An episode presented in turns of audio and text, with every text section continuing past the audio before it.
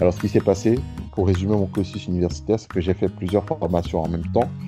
Euh, du coup, après mes, euh, on va dire, première année, deuxième année, troisième, quatrième, cinquième, donc mes cinq ans euh, d'université, j'en suis ressorti avec, avec six licences, quatre maîtrises et trois masters. Donc j'avais 20 ans quand j'ai commencé à enseigner à l'université.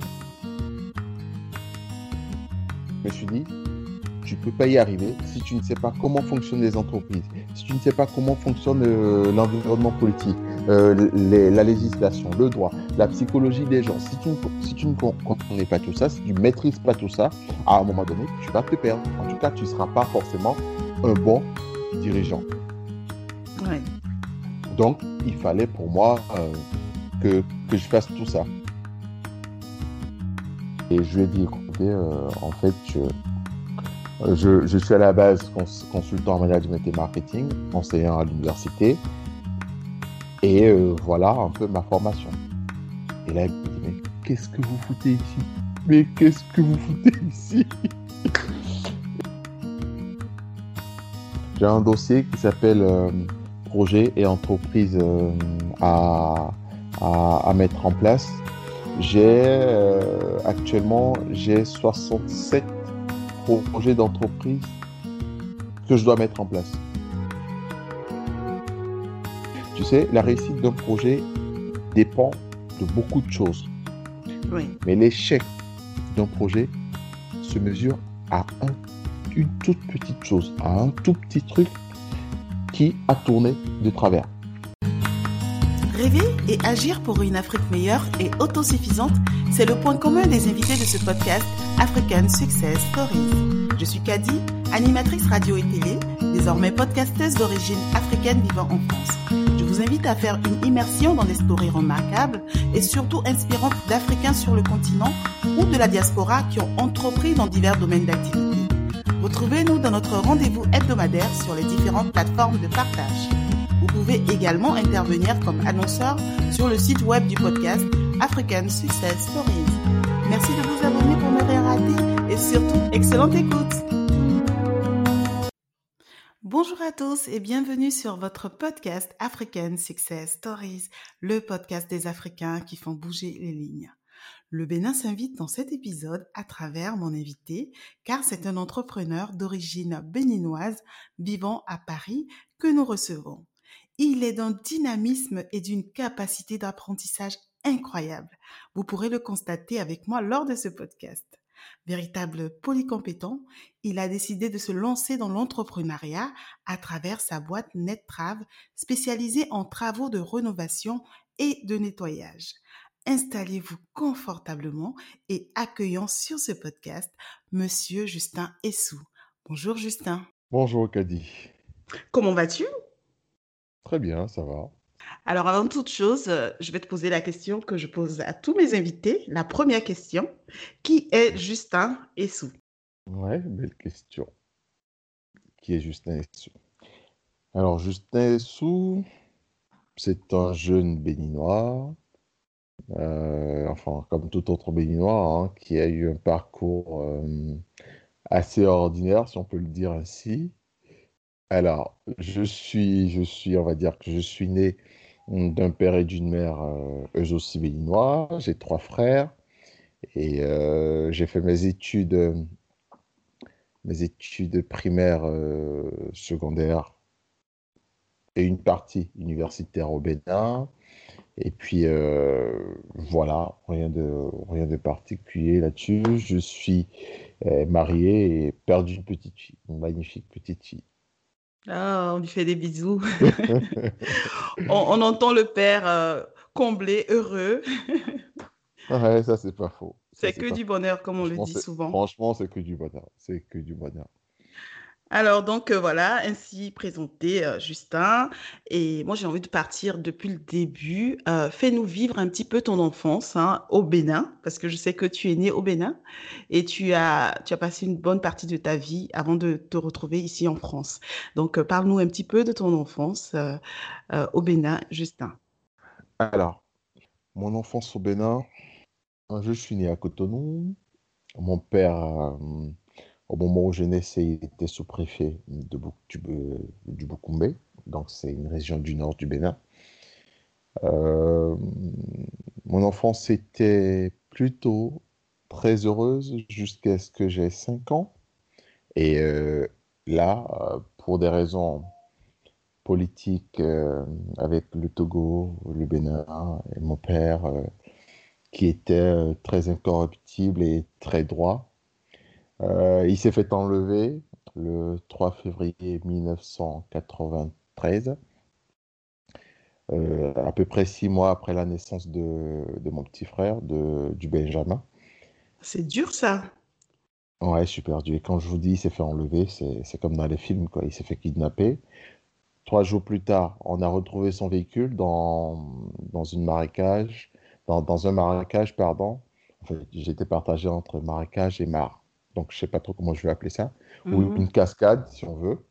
Et euh, jusqu'à aujourd'hui, c'est-à-dire que depuis le 3 février là, jusqu'à aujourd'hui, on ne l'a pas, on ne l'a plus revu. Ni la police, ni la gendarmerie, ni l'armée euh, béninoise, enfin, tout ce qu'ils ont pu déployer comme force pour le retrouver, ça a été vain jusqu'à aujourd'hui. Et donc, depuis, on va dire, euh, 27 ans, j'ai plus revu mon père.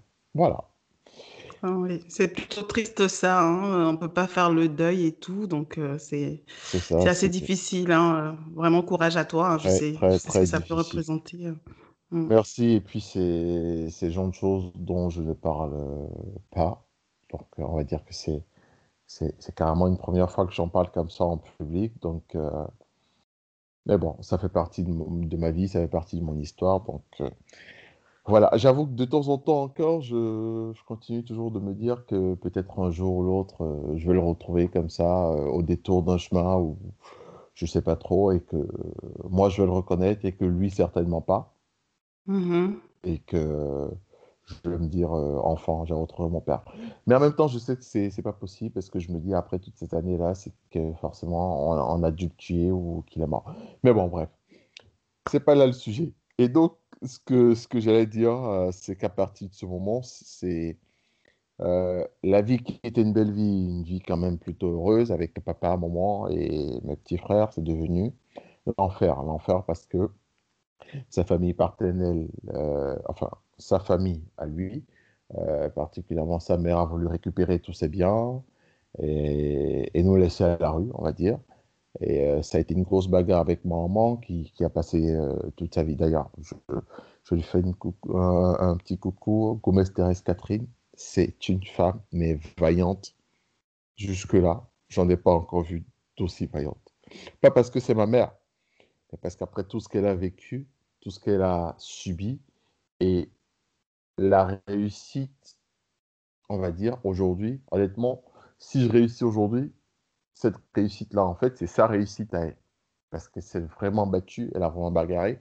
À l'époque, il n'y avait pas encore de code de la famille et tout, hein, qui protégeait les femmes contre euh, ce genre de choses, mais elle s'est battue de tribunal en tribunal. Quand elle rentre au tribunal de Cotonou, tous les avocats qui, travaillaient depuis l'époque, euh, aujourd'hui, ils sont tous vieux. Tout de suite, tout le monde la reconnaît. Waouh, Parce que oui, elle s'est battue. elle s'est battue jusqu'au bout. Mm. Jusqu'- Jusqu'au bout, jusqu'à la Cour suprême, hein, parce que hum, au tribunal, on lui a donné raison. En appel, on lui a donné raison. Elle ne voulait pas lâcher. Ils sont allés en cassation. Et même là, on lui a donné raison. Donc, c'est après ça qu'elle a un peu eu la paix. Et tout ça, ça a duré quand même euh, une bonne vingtaine d'années. Pendant ce temps, elle a essayé de nous élever au mieux, euh, de nous mettre dans les meilleures écoles. Et pendant qu'on était, nous, dans les meilleures écoles, à essayer de s'en sortir, ben, elle, elle faisait euh, du commerce par-ci, par-là. Et euh, jusqu'à ce qu'à un moment donné, elle elle ait des problèmes cardiaques et soit obligée de nous envoyer à l'internat. Et là, du coup, elle pouvait plus faire son commerce et tout, qui lui rapportait quand même assez. Elle est partie dans, dans ce qu'on qu'on va appeler euh, dans la fonction publique. Et voilà, ça a été, euh, ça a pris une autre tournure à ce moment-là, parce que voilà, c'était un peu moins lucratif, mais c'était plus sécurisant. Et surtout, surtout pour nous, et pour l'avenir, on va dire. Donc, mon enfance a été un peu ça. Alors, j'ai appris très tôt, hein. Je vais vous dire, j'ai cuisiné la première fois, j'avais pas encore 5, j'avais pas encore euh, 6 ans. C'était quelques mois après l'enlèvement de, mon père. J'ai préparé la pâte. Je sais pas, un peu comme D'accord, à 6 ans. C'est, oui, c'est, à la béninoise, mais c'est un peu différent parce qu'il y a plus de risques et tout et tout. Donc, oui, à 6 ans, à 6 ans, à moins de 6 ans, j'ai, fait ma première pâte. Et euh, c'est moi qui lavais mes frères, qui, qui les habillais pendant que maman faisait autre chose euh, qu'un moment devait voyager pour aller faire, pour aller dans un marché qui était très loin, qu'elle devait, devait revenir le lendemain, c'est moi qui, qui m'occupais de, de, mes petits frères et tout. Et donc ça a été ça. Tu étais plutôt, euh, je vais employer ce terme, euh, enfin précoce quand même pour ton âge. Très, précoce. En fait, on va dire que j'ai pas vraiment eu le choix. Alors c'est vrai que j'ai toujours été quelqu'un de très curieux, qui voulait faire les choses, même les choses que je ne pouvais pas faire, je voulais quand même les faire. Mais je n'ai pas, pas vraiment eu le choix. Il fallait grandir très vite. Il fallait que je sois euh, assez à même d'aider ma maman parce que je voyais sa souffrance. Euh, dire qu'à cette époque-là, là où on habitait, euh, on l'a construit en grosse partie, elle et moi. Ah en grosse partie, elle et moi, à base de, de bois, de, de paille, euh, de branches de, de cocotiers et de, de palmiers. Et ensuite, euh, on a poursuivi la construction avec des briques. Donc, on jouait les maçons déjà quand j'étais tout petit, 7 euh, ans, 7 ans, 8 ans par là. On jouait les maçons, on, montait les murs nous-mêmes et tout ça. Et donc, voilà, ça c'était ma petite enfance. Alors, oui. je vais vous dire une et chose ta scolarité, du coup, oui, je t'écoute. Je vais vous dire une chose que je ne dis pas souvent, que je dis pas souvent aux gens, c'est que, euh, je crois que je l'ai dit une fois à un petit groupe d'étudiants. Je lui ai dit, aujourd'hui, quand vous me voyez marcher, vous vous dites, le monsieur là, le monsieur là, le monsieur là et tout, il a peut-être, il a certainement eu une belle vie, etc., etc. Ce que vous devez savoir, c'est que vous voyez les petits enfants que vous voyez dans les rues qui vendent de la tomate, du piment, des oignons avec un, petit truc sur la tête et, qui demandent à, tous ceux qui passent euh, Vous voulez acheter du piment, de la tomate et tout? Et me disent Oui, oui, on voit ça. Eh bien oui, j'ai fait ça. Ouais, belle leçon de vie quand même. Ça change le regard en fait. On se dit en fait, euh, non, faut pas juger euh, bah, ce qu'on voit euh, sans, sans, sans, avoir les informations sur ce par quoi la personne est passée. Comme on peut, on peut partir d'un point à un autre et devenir une autre personne complètement. Totalement. Voilà. Donc j'ai fait ça. Après, j'ai commencé l'école à proprement dit. J'ai fait l'école comme tout le monde, sauf que moi, le CM1, et le CM2, je les ai fait dans la même année. Euh, on va dire qu'on m'a, on dit souvent on m'a sauté de classe. Moi, je dis souvent aux gens, on m'a pas sauté de classe. J'ai fait deux classes dans la même année. C'est-à-dire que j'ai commencé euh, mon CM1 et puis euh, ils ont trouvé que j'étais un peu trop brillant et ils m'ont proposé d'aller au CM2 en même temps. Et j'avoue que j'ai commencé le CM2, j'étais plutôt nul. j'étais un acquis quand tu es arrivé au CM2, tu t'es dit, ouh, c'est facile. Exactement. Alors, déjà à la base, il faut savoir que durant toute ma scolarité, j'ai été le genre d'élève qui, quand il était en classe, il était très concentré, il fallait pas me déranger. J'étais capable de, de casser un bras lorsqu'on me perturbait quand je suivais mon cours. Mais dès que je sortais du cours, que je ne recopiais d'ailleurs jamais, dès que j'en sortais, c'est fini. Je n'étudiais pas, j'avais pas besoin de cahier, rien du tout. Donc, vous imaginez, quand j'arrive au CM2, je me dis, euh, ben écoute, si on t'a passé au CM2, c'est que c'est quelque chose. Donc, je crois que j'ai dû prendre cela pour acquis.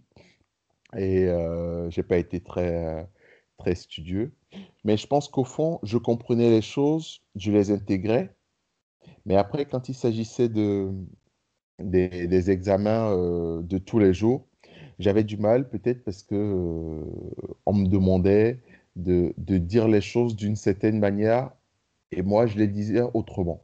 La preuve, c'est que quand je suis allé au CEP, au, premier examen euh, euh, scolaire, j'étais le premier de l'établissement. Pourtant, j'étais l'avant-dernier euh, de ma classe hein, quand j'étais au CM2.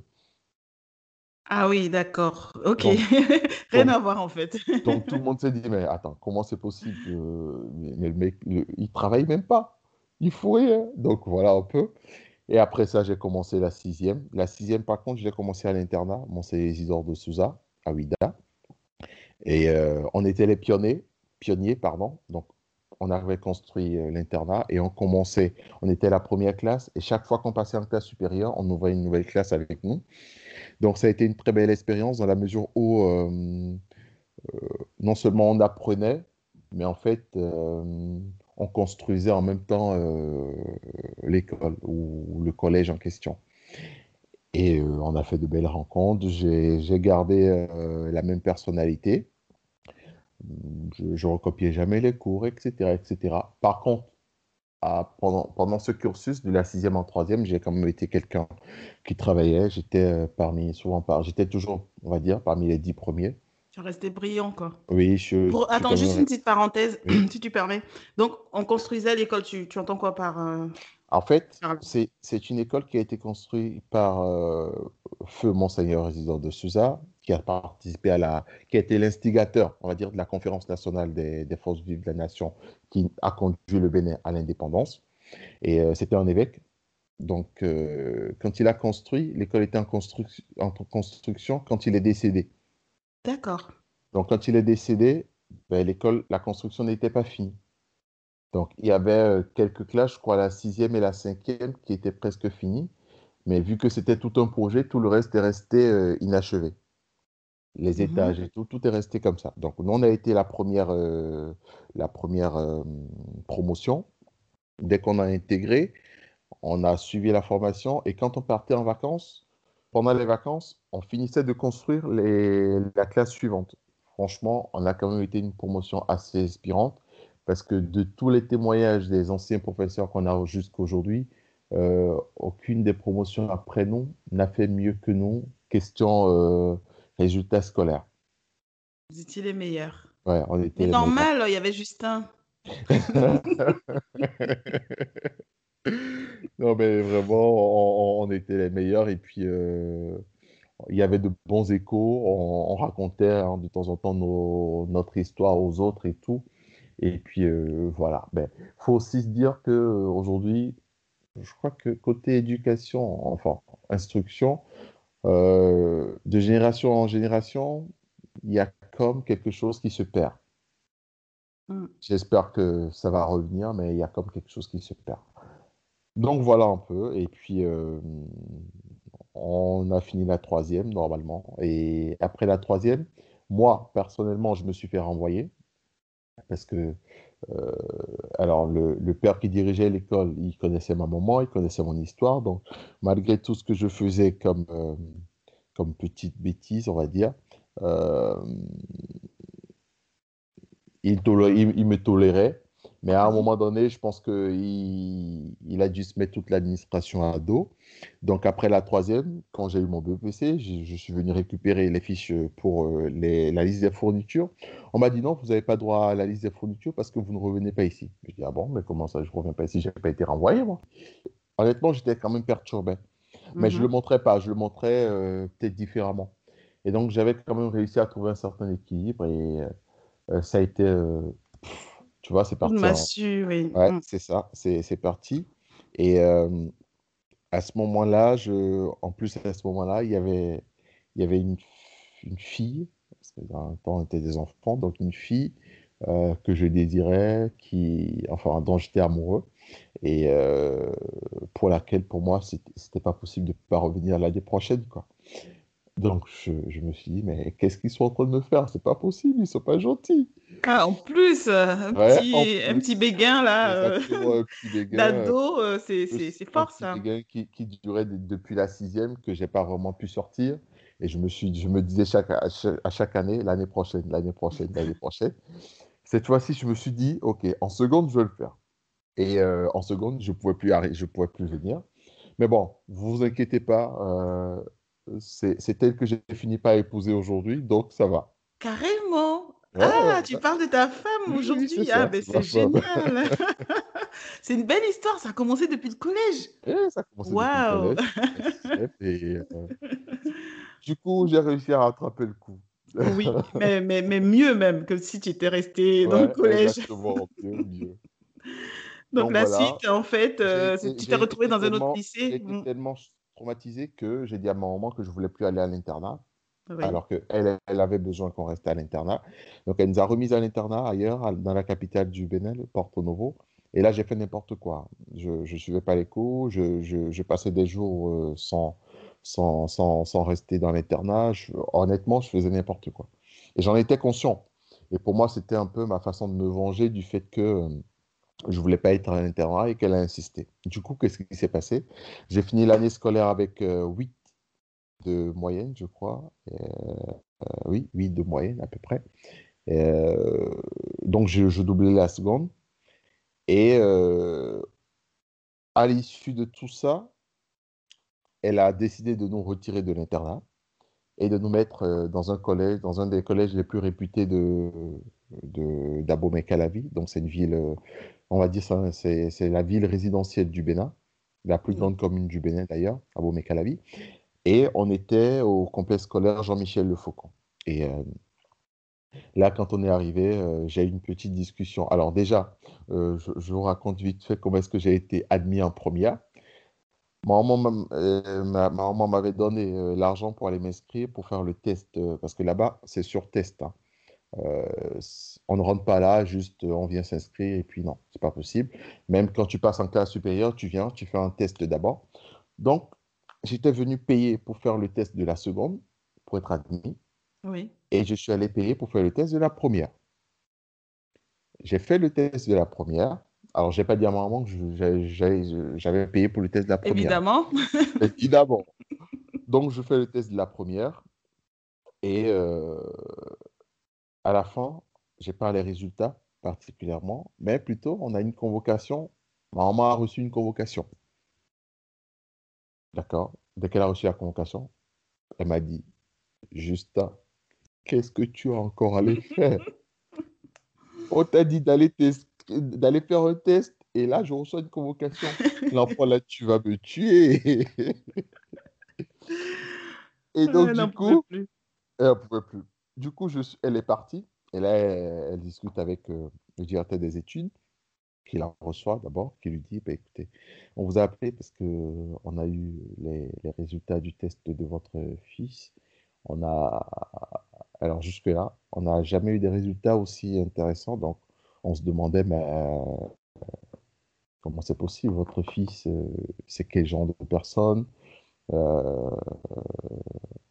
Du coup, on a voulu vous convoquer et discuter avec vous pour que vous nous parliez de votre fils. Et on m'a dit, mais vous parlez de quoi? Mais justement, je, vous montre les résultats. Il a eu 16 en tel, il a eu 19 en tel, il a eu 17 en tel. alors, l'école étant réputée pour être quand même une des écoles les plus euh, enfin l'école la plus dure et la plus sérieuse. Les résultats comme ça à un test, euh, il en pas, ils n'en ont pas souvent eu, donc du coup, votre enfant, il doit être un génie.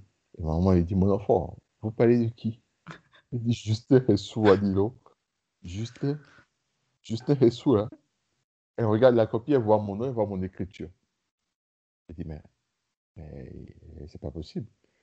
Il a eu 8 de moyenne. Par seconde. Pour, pour, il a redoublé la seconde avec 8 de moyenne. Et là, le DE lui dit, mais la seconde? Mais c'est pas comment ça, la seconde? Il a fait le test de la première, là. c'est le résultat. Et là, du coup, maman ne savait plus où se mettre. Elle, a dit halluciné. Et, et, et, même le, le DE, il s'est dit, mais attends, il a eu 8 de moyenne pour la seconde. Il est allé passer le test de la première et il a eu ses résultats. Alors, il y a quelque chose qui ne va pas. Et donc, c'est comme ça que je, qu'ils ont échangé avec ma mère. Ils lui ont conseillé de, d'essayer de voir si elle pouvait rattraper euh, ma bêtise de la seconde. Parce que sans un bulletin qui portait au moins la, moyenne de 9, ils n'allaient pas pouvoir euh, m'admettre en, première. Mais que si c'est vrai que j'ai été euh, un élève comme ça, ça veut dire que j'ai beaucoup de potentiel et que peut-être que je, n'arrive pas encore à le canaliser et qu'ils allaient pouvoir euh, m'aider. Donc, elle a fait ce qu'il fallait et j'ai commencé la première. Et je me rappelle, le premier jour de la rentrée, le directeur m'a reçu dans son bureau. Il m'a dit, écoute, j'ai appris que tu es le fils de tel, je connais ton père. J'ai appris que ta mère, c'est telle personne. Je la connais parce qu'on est du, de la même euh, zone, enfin, du, du même village, on va dire.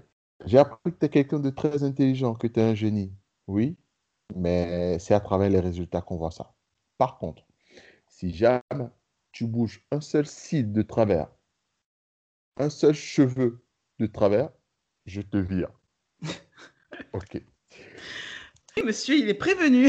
Exactement. Ben, écoute, euh, ça m'a touché et puis euh, je pense que je me suis pris un peu plus au sérieux à partir de ce moment-là. Et euh, j'avais de meilleurs résultats que jamais. Et voilà, j'ai fait la première, j'ai fait la terminale et j'ai eu mon bac. J'ai eu mon bac comme tout le monde. je devais avoir entre 15 et 16 ans. Ah oui, quand même, tu l'as eu, euh, pas comme tout le monde, euh, Justin. Excuse-moi, mais entre 15 et 16 ans, c'est pas tout le monde. En général, le cursus normal, on l'a entre 17 et 18 ans. D'accord, bon. N'est-ce pas? Oui, normalement, c'est ça. Donc, tu l'as eu un petit peu avant, euh, mais c'est normal. Hein, je savais un petit peu, on a un peu discuté. voilà, je mm-hmm. savais que tu, tu étais quand même en avance pas mal parce que tu faisais partie des surdoués normalement. Mmh. Même si, bon, c'est pas des, des, choses qui ressortaient vraiment euh, là où tu as grandi, hein, mais euh, voilà. Ici, tu aurais été dans une école spécialisée, je pense. Voilà. Parce que la suite va nous le révéler, hein, parce que tu as eu pas mal de diplômes. Hein. En même temps, tu as pu faire des, plusieurs diplômes en même temps. D'ailleurs, euh, tu vas nous en parler. Alors, après le bac, normal, cursus universitaire. Bon, sachant qu'après le bac aussi, j'ai eu mon permis par la même occasion. sans oublier que je conduisais depuis que j'avais 13 ans ah oui, euh, comment tu faisais? bah, Écoute, euh, au départ, je payais les, les, les mécaniciens du quartier. Je, je, leur donnais de l'argent. Tu étais pressé en vrai, pour tout en fait. Pour tout, pour tout, pour tout. Je te promets, j'étais pressé pour tout. D'accord, donc pour revenir à, du coup à l'université, oui. L'université. Tu euh, inscrit euh, après je me suis inscrit d'abord après le bac, après le, après le permis, je me suis inscrit à l'ENA l'école nationale d'administration et de magistrature, et de magistrature. Qu'on trouve euh, dans tous les pays, évidemment. Oui, dans tous les pays, même en France, l'ENA et tout. Oui. Donc, je voulais être euh, administrateur général comme mon père, parce qu'il avait été administrateur général. Honnêtement, ce n'est pas la formation qui me plaisait le plus, mais bon, euh, maman, il tenait et tout, donc je, je voulais quand même lui faire plaisir. Et par la même occasion, comme mon père l'avait fait, je me suis dit, bon, écoute, je suis sur cette trace, donc ça va. Et donc, c'est ce que j'ai commencé euh, quand, première année, j'ai perdu ma première année parce que j'ai échoué euh, avec 11,46 au lieu de 12 de moyenne minimum parce que euh, y avait un professeur qui, qui voilà, qui, parce qu'il pensait que je sortais avec une de ses petites amies, et qu'il euh, m'avait mis en garde par personne interposée, qu'il a fini par apprendre plus tard que, que ce n'était pas le cas. Tu étais innocent en plus. Voilà, que j'étais innocent. Et même, et même c'était pas une raison. Ouais. Franchement, c'était pas une raison de, pour, pour, pour, pour faire ça. Que rien ne l'interdit. Parce que les étudiants, la plupart du temps, c'est des personnes, c'est des adultes. Enfin, ils sont, ils sont, ils sont en tout cas majeurs et, et, et majeurs pour, pour les femmes les, enseignants aussi. Et on dit souvent, euh, il y a un adage chez moi qui dit que le mouton ne broute que là où il est attaché. Je peux mhm. comprendre. Et donc, à partir de là, interdire à un enseignant de sortir avec une étudiante, pour moi, euh, c'est pas très raisonnable. Mais je pense que conscience professionnelle oblige, lorsque tu es enseignant et que tu donnes des cours à une étudiante ou à un étudiant, tu peux pas sortir avec lui parce qu'à un moment donné, que tu le veuilles ou non, ça fausse ton jugement. Oui. Et euh, à partir du moment où tu ne peux pas dispenser tes cours et corriger tes copies de façon objective, je pense que tu deviens en quelque sorte un problème ou un poids ou un handicap pour la scolarité de ces enfants-là. Donc, il vaut mieux éviter. Mais bon, euh, il y, en a qui se le permettent, hein, ça, ça, peut arriver. Et puis, euh, mais surtout aller punir un autre étudiant parce que lui, il, serait en train de sortir avec euh, cette fille-là que toi tu convoques, c'est quand même un peu, c'est quand même un peu bancal. Donc du coup, moi je l'ai vécu et après ça, j'ai demandé à, quitter cette, université-là. Et euh, ma maman n'ayant pas les moyens de me payer une université privée, parce que c'était quand même public, donc n'ayant pas les moyens de me payer une université publique, euh, privé, pardon, a commencé à réfléchir.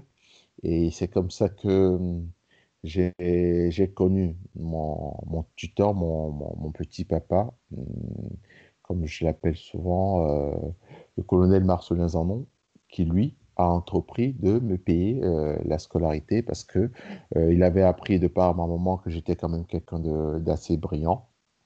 Et un jour, il m'a emmené en voiture dans une balade et il m'a dit Qu'est-ce que tu veux faire? Je lui ai dit Il dit Pourquoi? Je lui ai donné les raisons.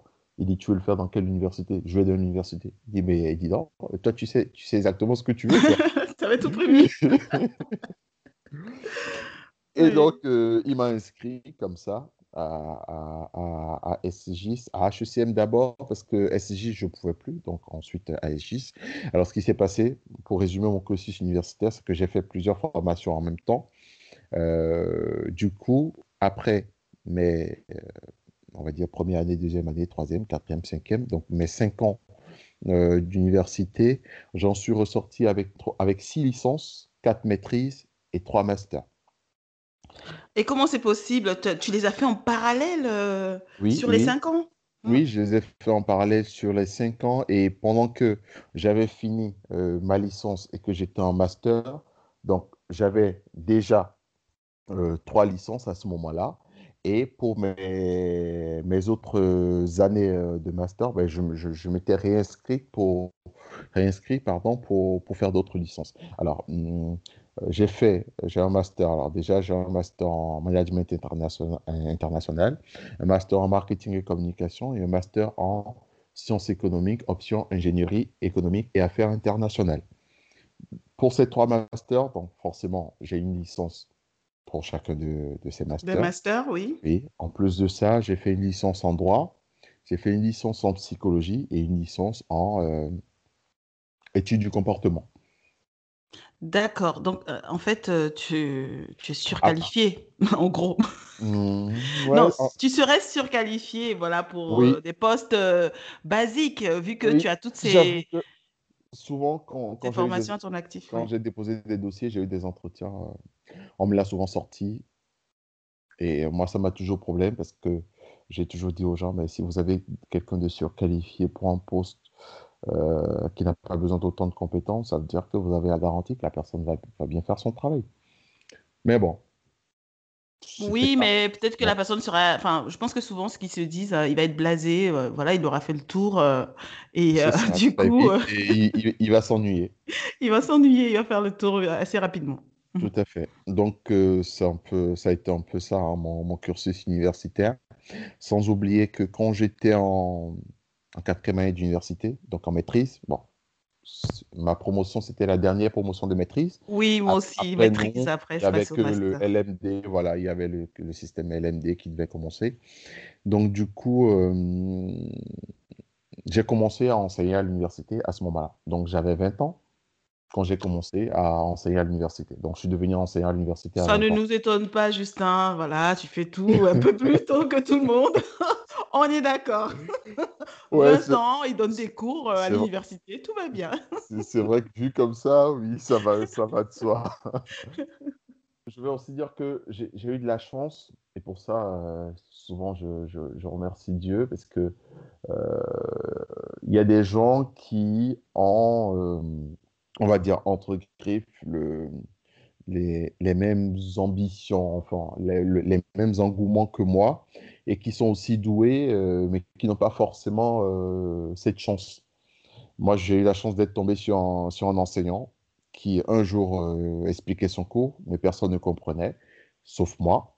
Et enfin, pas sauf moi, je vais dire que je croyais comprendre. Enfin, j'étais quand même sûr, de, pour moi, je, je comprenais.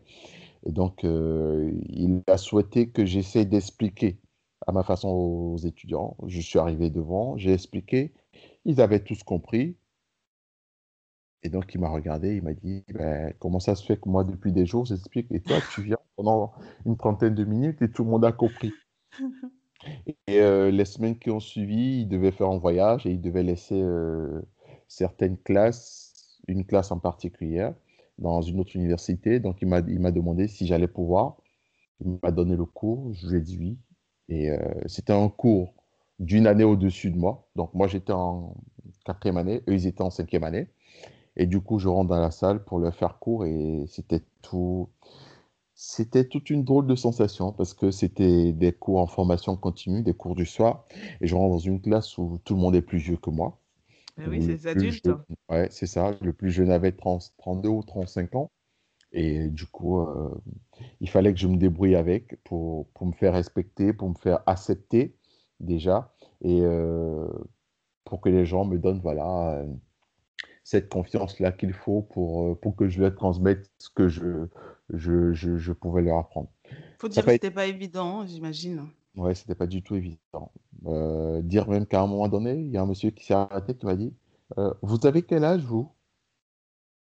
Ça se voyait que tu étais jeune quand même. Bon, là, même, même là, moi, je te vois, je vois que tu es jeune. Donc, ah, j'imagine à 20 ah, ah ans. j'imagine à 20 ans. Donc, à 20 ans, il fallait imaginer un peu ma tête. Donc, euh, oui, mais au bout d'un moment, j'ai réussi à, à, tous les captiver. Et euh, ça s'est plutôt bien passé. Donc, c'est comme ça ma carrière en tant qu'enseignant. C'est ce que j'allais dire. C'est ta carrière qui a commencé euh, à 20 ans et qui se poursuit même à distance aujourd'hui. Euh, vivant en France, tu continues de, de donner des cours euh, bah, à distance. Toujours, toujours, toujours des, je continue de donner des cours ici en France et au Bénin aussi. Ce qui fait que chaque année, je dois y retourner parce que j'ai un certain nombre de modules dans des universités que je dois faire au cours de l'année. Et donc voilà, par contre, ma carrière, proprement dite, a commencé à 18 ans. 18 ans, dans la mesure où, euh, à 18 ans, j'ai commencé euh, la licence et c'était en cours du soir. Euh, donc, il fallait faire quelque chose de, ma journée. Le but étant de, de, capitaliser autant d'expérience que possible avant d'arriver au master pour qu'après le master, je puisse trouver directement du boulot.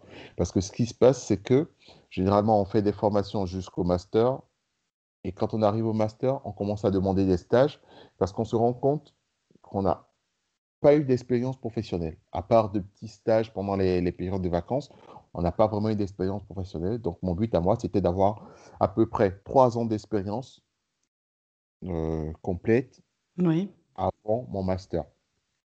Ce que j'ai réussi à faire, en quelque sorte, parce que j'ai commencé à 18 ans à travailler à la SOCA, euh, une entreprise qui, euh, qui représentait le groupe Peugeot au Bénin. Peugeot, Mitsubishi, Suzuki, Isuzu et qui vendait aussi tous les produits de la marque Xerox. Et donc, j'ai été agent commercial là. Ensuite, euh, j'ai changé. Je suis allé à Max, enfin Maxima Multiproduction, Maxima Média Production. J'étais responsable multimédia là. Et euh, ainsi de suite. Ce qu'il faut savoir, c'est que durant mon, mon parcours professionnel, jusqu'à ce que je, je, je, mette à mon propre compte, euh, j'ai toujours démissionné.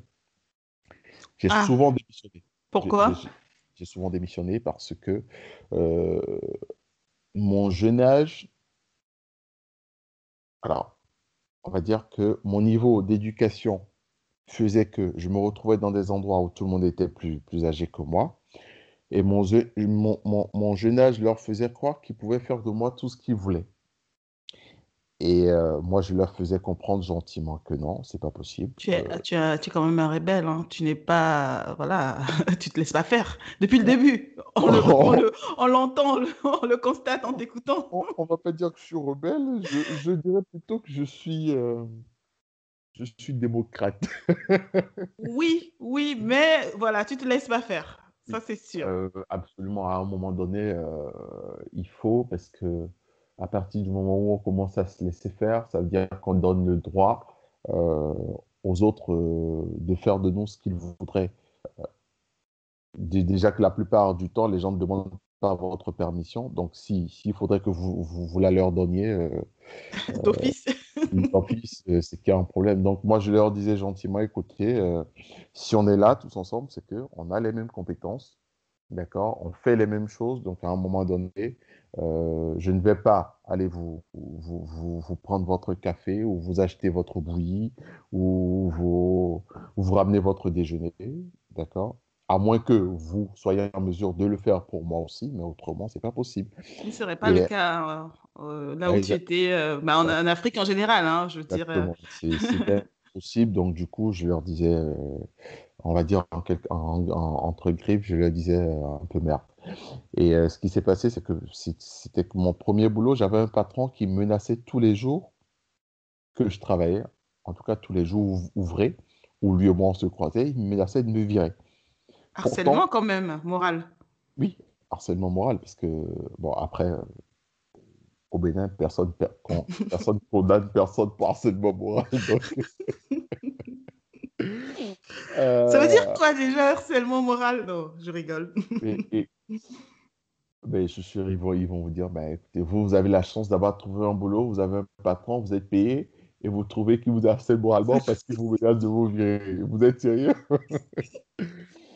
Donc, euh, donc j'ai commencé comme ça. Et euh, tous les jours, se faire menacer tous les jours d'être viré, alors que dans le même temps, on est le seul employé à ramener de nouveaux clients. À un moment donné, on sent la frustration, on sent l'injustice. Et euh, un jour, je me rappelle, je suis, je suis venu. Il m'a dit, je suis allé prendre, en récupérer une facture ou un document dans son bureau. Il m'a dit, écoute, il s'appelle Yoran Fadoul. Mais il m'a dit, écoute, Justin, euh, si, si tu ne vends pas aujourd'hui, jusqu'à ce soir, je te viens. Tu sais, euh, tu vas remarquer, de temps en temps, j'appelle des noms, on ne sait jamais. Euh, comme ça, on ne sait jamais. Hein. si, si jamais quelqu'un voudrait. Écoute le podcast non? le, le, podcast et ne se, ne reconnaît pas, ne se reconnaît pas, ne se retrouve pas dans l'histoire et voudrait vérifier, où euh, la personne pourrait le faire. Et voilà. Donc, euh, mon patron, il s'appelait Yoran Fadoul. Et euh, ce jour-là, je lui ai dit, écoute, Yoran, aujourd'hui, je vais te faire le point de mes commissions et de, de mon salaire. Et je vais partir. Et là, il était... C'est déjà...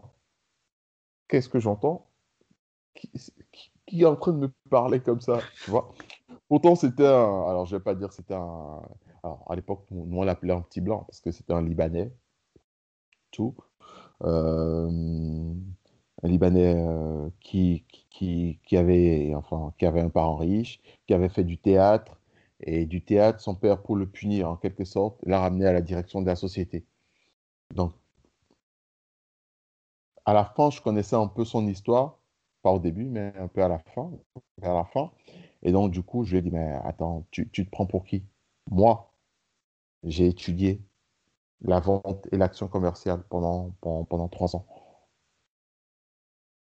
Et oui, je suis désolé, mais on ne vend pas, euh, on va pas voir un client, on lui dit bonjour monsieur, je veux, je veux vous faire acheter ci, et euh, on, oblige le client à acheter. L'action commerciale, c'est toute une démarche. Et ça prend du temps. Tout à fait. Donc, si tu ne peux pas être patient pour obtenir des résultats, ce n'est pas la peine. Sachant que des résultats, ce n'est pas que tu n'en as pas. Je suis le seul qui en produit ici depuis que je suis arrivé. Tout le reste, c'est que des anciens clients. Et donc, à un moment donné, qu'est-ce que tu veux? Tu sais, euh, la vente, l'action commerciale, ce n'est pas le théâtre. Hein. On va pas, on va pas jouer la comédie devant les gens et puis paf, on ramène l'argent. Non, ça ne se passe pas comme ça. Et là, franchement, je l'ai vraiment engueulé. Et je lui ai dit, maintenant que c'est fait, je vais au bureau, je vais dans mon bureau, je te fais le point de mes commissions et tout, et je démissionne.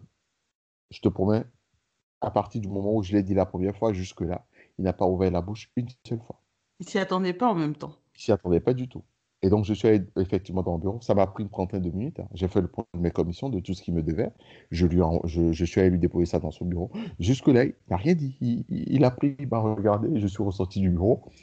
Et je suis resté, euh, euh, dans mon bureau comme ça, à, réfléchir, à me dire, lorsque je rentre chez moi ce soir, qu'est-ce que je fais ensuite? Et euh, je crois que je n'ai pas attendu le soir. À un moment donné, à 17h, je crois, je suis rentré chez moi et c'en était fini de cette expérience-là. Il me rappelé, bien sûr, pour me faire mon chèque et tout ça. Et c'est là qu'il me dit, toi, tu es un bon élément. Ah, je m'attendais à cette phrase. Il n'a pas dit tu étais un bon élément. un bon élément. Et du coup, euh, tu, as eu quand même pas mal d'expérience avant de te retrouver en France. Alors, je, en, résumé, j'ai eu pas mal d'expériences dont euh, la dernière, la plus importante, euh, non, la dernière avant de venir en France, expérience où je travaillais pour des gens en tout cas, c'était à l'ISMA, l'Institut supérieur des métiers de l'audiovisuel, où je me suis retrouvé aussi euh, dans un environnement conflictuel parce qu'il n'y avait que des personnes âgées, j'étais le plus jeune, j'étais chargé de l'innovation, de l'écoute et de la qualité. Donc forcément, je devais ramener de, de, nouvelles idées, je devais innover en quelque sorte. Et qualité dit, contrôler leurs actions et m'assurer que cela correspondait avec, avec la, la charte de l'université et tout. Ce qui n'était pas facile lorsque vous devez contrôler des personnes qui sont beaucoup plus âgées que vous, qui pourraient être votre père, parfois même votre, votre grand-père, parce que j'en ai rencontré. Oui. C'était pas, c'était pas simple du tout, c'était beaucoup de conflits. Alors oui, il y avait ces moments de joie-là, surtout quand on rencontrait euh, d'anciens, enfin, de, euh, des personnages. Des cinéastes, non? Des personnages. Tu en as rencontré? Ah oui. J'ai rencontré euh, Kitty Touré, Désiré Yameogo, euh, ah. Soba, qui encore, Frédéric Caboret, ah, il y a des personnes avec lesquelles j'ai travaillé que tu cites là, ça me, ça me renvoie à mon expérience au Burkina Faso. Oui, bien. Oui, parce que c'est un peu ton domaine. Il y en avait beaucoup qui étaient burkinabés. Il y en avait beaucoup qui étaient burkinabés et ivoiriens aussi. Oui. Et euh, bon, il y en avait un Libyen, Elia Yazbek. Et j'ai eu aussi l'occasion de rencontrer euh, le fameux Dimon Oussou. Ah oui, qui est euh, acteur d'origine béninoise, vivant, évoluant à Hollywood. À Hollywood, c'est la fierté du Bénin, n'est-ce pas? Ouais, c'est une grosse fierté. C'est une grosse fierté. Monsieur très sympathique, qui euh, qui se prend pas du tout la tête et tout. Franchement, ah, j'ai apprécié. Donc... Et tu as pu jouer dans des, dans des films ah, oui. Euh, j'ai joué dans beaucoup de films d'étudiants. Et parfois, j'étais acteur, décorateur, costumier. Ah oui, quand même. Euh, ouais. Donc, Alors, euh, tu fais pas de la, dans la dentelle, en fait. Direct, euh, tu fais tout en même temps, tout ou rien. c'est que quand, quand j'arrive dans un environnement, j'essaie d'apprendre au maximum. Moi, j'étais dans un environnement que je connaissais pas, c'était tout ce qui est. Et puis, il faut pas oublier que quand j'ai fini mon bac aussi, j'avais j'avais envie d'être acteur de cinéma. Mais il n'y avait pas d'actorat à l'ISMA. Oui. Donc, j'ai fait autre chose. C'est dommage, hein, j'ai connu pas mal d'écoles comme ça où, euh, pour apprendre le métier d'acteur, il fallait faire du théâtre sur les planches, en fait, apprendre sur les planches. Et maintenant, y a, ça existe, hein, mais à l'époque, en fait, euh, non, on n'avait pas la possibilité d'apprendre, d'aller dans une école euh, d'actorat. c'est ça. Donc, du coup, j'en ai profité, je me suis dit, c'est le moment de faire les rattrapages et j'ai appris très vite sur la réalisation, sur le cadrage, sur la prise de son, je me rappelle pour, pour les sorties euh, pédagogiques, les excursions et tout, c'est moi-même qui gardais la caméra, pour, qui, qui filmait tout. Donc euh, oui, j'ai beaucoup appris et voilà, j'ai joué dans, dans, beaucoup de films étudiants et j'ai aussi travaillé sur des films étudiants euh, en tant que scénariste parfois ou co-scénariste et tout. Je me rappelle une fois, j'étais à la maison, quelqu'un m'a appelé pour me dire, mais écoute, depuis quand tu es acteur toi? Je dis, mais non, je suis pas acteur. tu fais du cinéma Mais non, je ne fais pas du cinéma. Ben non, mais je vais te voir à la télé sur une chaîne sud-africaine. Une chaîne sud-africaine? Ben, Moi, je suis Tu as, du mal à voir. Ah, mais non, c'était toi. Je dis, mais c'est quel film? Il y avait quoi dedans? Et là, la personne commence à me décrire euh, le film où euh, je, je, on devait être en conférence, j'étais avec mon patron et tout. Et là, je me, je me rends compte que oui, c'était un film d'étudiant que j'avais dans lequel j'avais joué et, Bon, apparemment, certainement, le film a dû avoir euh, du succès ou je sais pas. Ah oui, des fois, on peut faire un film d'étudiant qui après fait des festivals et tout. Hein, oui, tout à euh, fait. c'est bien, hein, comme ça, euh, ça fait de belles surprises en fait. on s'y attend pas au départ et tout. Très belles surprises. Et, après tout ceci, donc du coup, Justin, voilà, il y a pas mal de choses à raconter, hein, j'imagine, mais on va passer à la France quand même. Raconte-nous dans quelles circonstances tu t'es retrouvé en France. Alors, Mmh, je me retrouve en France comment? Parce que après l'ISMA, je deviens consultant en management et marketing à mon propre compte. Je m'y avec mon métier d'enseignant. Donc, j'aide les, personnes et les, les personnes à monter leurs entreprises et les entreprises à mieux se porter. Et donc, pendant que je, fais ça, je rencontre un ami qui s'appelle Bastois Cani et lui et moi, on se fréquente souvent. Et un jour comme ça, alors qu'on a pris l'habitude de se voir euh, souvent les week-ends, de bavarder, je lui parlais souvent d'une personne, euh, de cette fille-là dont j'étais amoureux depuis la sixième. Et, euh, voilà, qui, que j'ai jamais pu oublier malgré ces années. Et après une de nos discussions, trois jours après, alors qu'on avait, alors qu'on entrepris tous les deux d'aller sur, sur la capitale, du, du Bénin, Porto Novo, on sort d'une ruelle et je vois un véhicule passer, une personne assise côté non-chauffeur, et je vois la personne de profil, et je dis à mon ami, écoute, cette personne, le véhicule qui vient de passer là, la personne qui est assise derrière, c'est la fille dont je t'ai parlé il y a trois jours. Et il me dit, non, c'est pas possible. Coïncidence. Je dis. Il me dit, non. Je dis, il me dit, t'as vu la distance qu'on est de, de, de, la rue déjà et tout? Tu, tu, hallucines. En fait, tellement tu l'as dans la tête que tu la vois partout. Je dis, bah, écoute, est-ce que tu peux poursuivre ce véhicule? Et là, il essaie de poursuivre. Il y a d'autres véhicules qui, qui, qui, voilà, qui, qui nous ont devancés entre-temps. Et plus tard, on voit un véhicule stationné en train de prendre du carburant. Et je lui dis, écoute, c'est le véhicule que j'ai vu, c'est l'immatriculation, c'est le même modèle. Arrête-toi. Il me dit, mais tu as eu le temps de voir le véhicule, la fille, l'immatriculation, le modèle. C'est pas, pas, pas L'appel du cœur. Exactement. Et donc, euh, moi, je lui dis, écoute, euh, je, je, te promets, c'est le véhicule. Et donc, il me dit, OK, d'accord, on s'arrête. Il s'est arrêté un peu plus loin. Moi, j'ai eu le temps d'aller en arrière. Et comme ça, je, je vois le véhicule et j'arrive. Je reste derrière pour, pour m'assurer quand même que c'est bien elle. Elle ne s'est pas retournée, mais je me suis dit non, ça peut pas être quelqu'un d'autre. Et là, je traverse, j'arrive de l'autre côté. Je, je cogne la vitre et la personne se retourne. Et je dis combat bisou Claude Emmanuel. Elle fronce, les, les sourcils, elle me dit oui. Je dis, j'ouvre la portière, elle descend. Enfin, tu vois, ça va dans la suite de, des choses. Elle descend et moi, je la prends dans mes bras. Et du coup, elle fait, mais bah, tu dit, mais qui, c'est qui me prend dans les bras comme ça? là, il, prend, il prend directement dans ses bras, il est bizarre, lui. Et là, je lui dis, mais tu me reconnais pas? Il me dit, euh, non, non, le visage me dit peut-être quelque chose, mais non. Je lui dis, Emmanuel Ressou Elle me dit, non. Je lui dis, Justin Ressou Il me dit, Justin?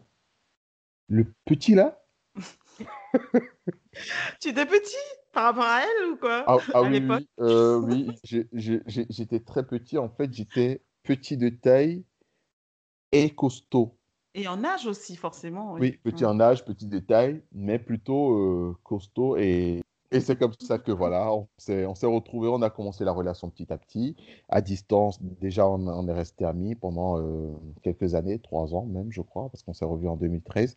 Et plus tard, écoute, on, s'est mis ensemble et euh, on s'est mariés. La question s'est posée de qui vient dans le pays de l'autre.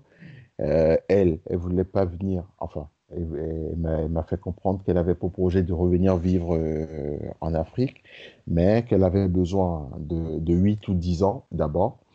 Et euh, quand on est en relation, il faut, faut, faire des compromis. Hein.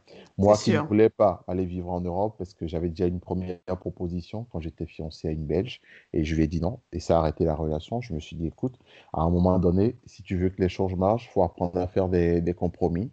Et donc j'ai dit écoute, on y va pour 8 à 10 ans et après on revient au Bénin. On s'est entendu et c'est comme ça que j'arrive en France.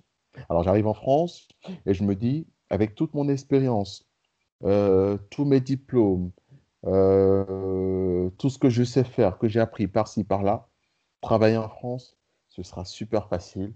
Ah non, là, je pense que je vais me régaler. Je vais, non, mais je vais tellement travailler en France que la France même ne va pas m'oublier. Et j'arrive. Je commence à demander du boulot, travailler en France, et personne ne veut de moi. Pourquoi? Est-ce que tu cherchais au bon endroit? euh, Non, en fait, le truc, je, je, cherchais partout. Ah. pour être sûr que. Au départ, j'ai commencé à chercher euh, euh, tous les postes de cadre, oui. et ainsi de suite, parce que euh, c'était ce qui allait dans, dans la suite de mes diplômes, de mes expériences et tout ça. Et j'avais rien. Et donc, les gens m'ont dit, bah, écoute, commence peut-être petit, vu que à la base, c'était pas forcément de l'environnement peut-être que ça les gêne, commence petit et progressivement, j'ai dit OK. J'ai essayé tous les postes euh, licence, BTS, DUT, rien. J'ai essayé les postes où il n'y avait pas besoin forcément de diplôme, rien. Et là, un jour, je, rencontre euh, la patronne de, de, mon épouse qui, qui, est, qui, est, un peu comme euh, une mère, avec, une mère pour elle, Anne Dubreuil Et elle me dit, mais tu peux m'emmener ton CV et tout au dîner, comme ça je vais jeter un coup d'œil et tout. Et je lui emmène mon CV qui faisait six pages. D'accord. Il a eu six vies, lui. le CV fait. Alors, quand j'amène le CV et tout, quand je lui tends, elle fait C'est le CV Je dis Oui, oui, c'est le CV. Et alors, euh, le premier son qui sort de sa bouche, c'était pas très haut, mais, mais c'était Mais qu'est-ce que c'est que ça? Parce que mm. pour elle, c'était pas possible. Et donc, je lui remets le CV et elle me dit Mais ton CV, il fait six pages. Je dis Il dit Mais personne va t'embaucher, juste. Je dis Mais comment ça, personne va m'embaucher? Il dit En France, tu vois, un CV, c'est une seule page. Je lui dis, mais ici, ici, mes expériences et tout, je peux pas les mettre sur une page, je fais comment? Elle me dit, mais comment ça, tu peux pas mettre tes expériences et tout ça sur une page? Je lui dis, ben, regarde. Et là, elle regarde, elle regarde, elle regarde, elle regarde. Elle fait, ah ouais, ah ouais, et tu as fait tout ça elle dit, ben, écoute, il va falloir trouver une solution là tout de suite, parce que autrement. Mais c'est vrai que c'est pas la même vie. J'aimerais revenir là-dessus parce que c'est vrai que c'est pas c'est pas les mêmes expériences professionnelles euh, qu'on a, on peut avoir euh, sur le continent, dans nos pays respectifs. Euh, ici, je pense qu'on est vraiment, on, on, est, on, est, on est dans une case et on avance, tu vois. Ça. Et, et, et, même moi, à titre personnel, je te comprends parfaitement. Je veux dire, aujourd'hui, j'ai des expériences diverses et variées sur mon CV, mais parce que j'ai eu des opportunités. Les opportunités sont pas, ne s'offrent pas de la même manière à nous euh, chez nous, dans, notre pays, dans nos pays respectifs, qu'ici. Donc, voilà, il faut pouvoir lui expliquer tout ça. Mais c'est vrai que ça peut surprendre euh, une personne ici qui voit euh, ton parcours et il se dit, mais comment tu as pu faire ça et ça en même temps? C'est quoi le... Ben oui, c'est possible. C'est possible. C'est vraiment possible et sachant que, en fait, toutes ces expériences que j'ai acquises, c'était pas du gâteau qu'on m'a offert, quoi. Je me suis battu pour les avoir parce que je voulais les avoir, j'avais besoin de comprendre comment fonctionnait le monde, comment fonctionnaient les gens, comment fonctionnaient les institutions. Parce que pour moi, je me disais toujours, mon but dans la vie, en fait, c'est de créer, de créer des entreprises et à un moment d'être tout au bout, à la tête là-bas. Et je me suis dit, tu ne peux pas y arriver si tu ne sais pas comment fonctionnent les entreprises, si tu ne sais pas comment fonctionne euh, l'environnement politique, euh, la législation, le droit, la psychologie des gens. Si tu, ne, si tu ne connais pas tout ça, si tu ne maîtrises pas tout ça, à un moment donné, tu vas te perdre. En tout cas, tu ne seras pas forcément un bon dirigeant. Donc, il fallait pour moi euh, que, que je fasse tout ça. Et donc, elle m'a dit non, écoute, ton CV, c'est pas possible, il faut que tu diminues. On va le mettre sur une page euh, j'ai vu toutes ces expériences. Et donc, du coup, je lui ai raconté un peu mon histoire. Elle a trouvé ça aussi euh, euh, spectaculaire que la plupart des gens. Par contre, elle m'a dit, écoute, ce qu'on va faire, tu mets un seul master, une seule maîtrise, une seule licence, tu oublies tout le reste. Tes expériences, chaque fois que tu dois déposer un CV, si ça a rapport à tout ce qui est commercial, tu, tu, mets juste les expériences qui ont rapport à ça. C'est un rapport au management, tu mets les expériences qui conviennent, ainsi de suite, ainsi de suite. Je me suis retrouvé à déposer des CV où chaque fois que je devais déposer une offre d'emploi, il fallait que je refasse un nouveau CV, ainsi de suite, ainsi de suite. Est-ce la même personne? Oui, non, mais pour rigoler un peu. oui, exactement, mais c'est la même personne pourtant. Et du coup, à un moment donné, euh, franchement, c'était devenu difficile. Heureusement que, vu que j'étais enseignant, j'avais commencé euh, déjà à donner des cours, et ça, ça me soulageait déjà. Euh, sinon, je suis arrivé au bout de 5-6 mois, je commençais à saturer parce que rester à la maison sans, sans rien faire, ça, ça commençait à, à, trop bien faire. Et c'est comme ça que je suis tombé sur mon premier poste en tant qu'équipier polyvalent dans un hôtel. Oui, je, je, ne sais pas si je, je te l'ai déjà dit, mais quand on vient en France, il faut faire attention au premier boulot qu'on fait parce que ça, ça, ça, vous poursuit, on dirait. Je crois que tu me l'as déjà dit. Oui, oui, et c'est pas faux, oui. Équipier polyvalent. Mon, mon, premier boulot, enfin, mon travail constituait au départ à faire la planche parce que je remplaçais quelqu'un qui était parti en vacances deux mois en Afrique, un certain Moussa. Et puis après, il fallait que je nettoie les parties euh, publiques de, de l'hôtel, euh, qu'au besoin lorsque c'était nécessaire que j'aille faire des chambres et tout ça. Et c'est ce que j'ai fait. Donc, Oui, euh, En comme, toute humilité, et puis voilà. et bien sûr, parce qu'à un moment donné, comme, comme je dis aux gens, à un moment donné, il faut d'abord se dire, le plus important, c'est de travailler. C'est pas le type de travail qui importe, c'est pas euh, le, le- le genre de travail que vous faites qui importe, c'est de travailler et de ramener de l'argent à la maison. Et surtout quand on est, euh, quand on est chef de famille, d'une certaine façon, il faut bien travailler, quoi. Autrement, euh, ça sert à- Donc, du coup, c'était mon, mon premier emploi. Et euh, il a duré, euh, je crois, deux mois, deux mois et demi. Mais j'ai rencontré de bonnes personnes, comme la gouvernante générale, Octavia Bocor, qui est, qui n'est plus à l'hôtel aujourd'hui, mais qui était une béninoise au- aujourd'hui. Et quand est-ce que, quand est-ce que j'ai su qu'elle était une béninoise? C'était le dernier jour, le jour où je finissais avec eux et que je partais, que je lui ai dit, écoutez, euh, madame, écoutez, moi je suis parti, parce que ça fait euh, deux mois que je suis là. Euh, L'autre, il est revenu de vacances, etc. Donc, j'étais remplaçant, j'étais en, en, j'étais là en tant que remplaçant, donc c'est fini. Et là, elle me dit, mais j'aurais une question à vous poser, euh, si ça ne vous dérange pas. Je dis oui, dites-moi. Elle dit, j'ai l'habitude de voir dans les couloirs votre façon de, de parler avec les gens, de marcher, euh, de travailler même. Euh, tous les retours sur vous étaient positifs. Vous êtes très méticuleux, très minutieux dans ce que vous faites. Et quand je vous entends parler, quand chaque fois que je vous crois, de la manière dont vous me saluez et tout, j'ai l'impression que vous n'êtes pas de notre monde, vous n'êtes pas de ce milieu. Je lui ai dit, mais pourquoi? Non, non, c'est juste une intuition comme ça. Vous savez, à force de fréquenter les gens dans ce milieu, on arrive quand même à faire la distinction et tout. Et je lui ai dit, écoutez, euh, en fait, je, je, je suis à la base cons- consultant en management et marketing, enseignant à l'université, et euh, voilà un peu ma formation. Et là, elle me dit, mais qu'est-ce que vous foutez ici? Mais qu'est-ce que vous foutez ici?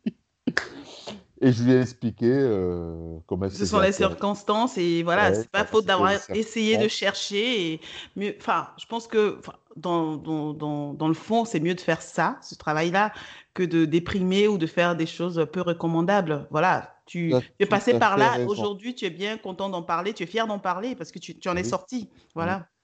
Franchement, tu as, complètement raison, Kadi. Le plus important, c'était vraiment de travailler. Et puis, elle a compris. Elle a même promis de, de m'aider un peu dans ma recherche, ce qu'elle a fait, mais bon, ça, n'a pas vraiment abouti.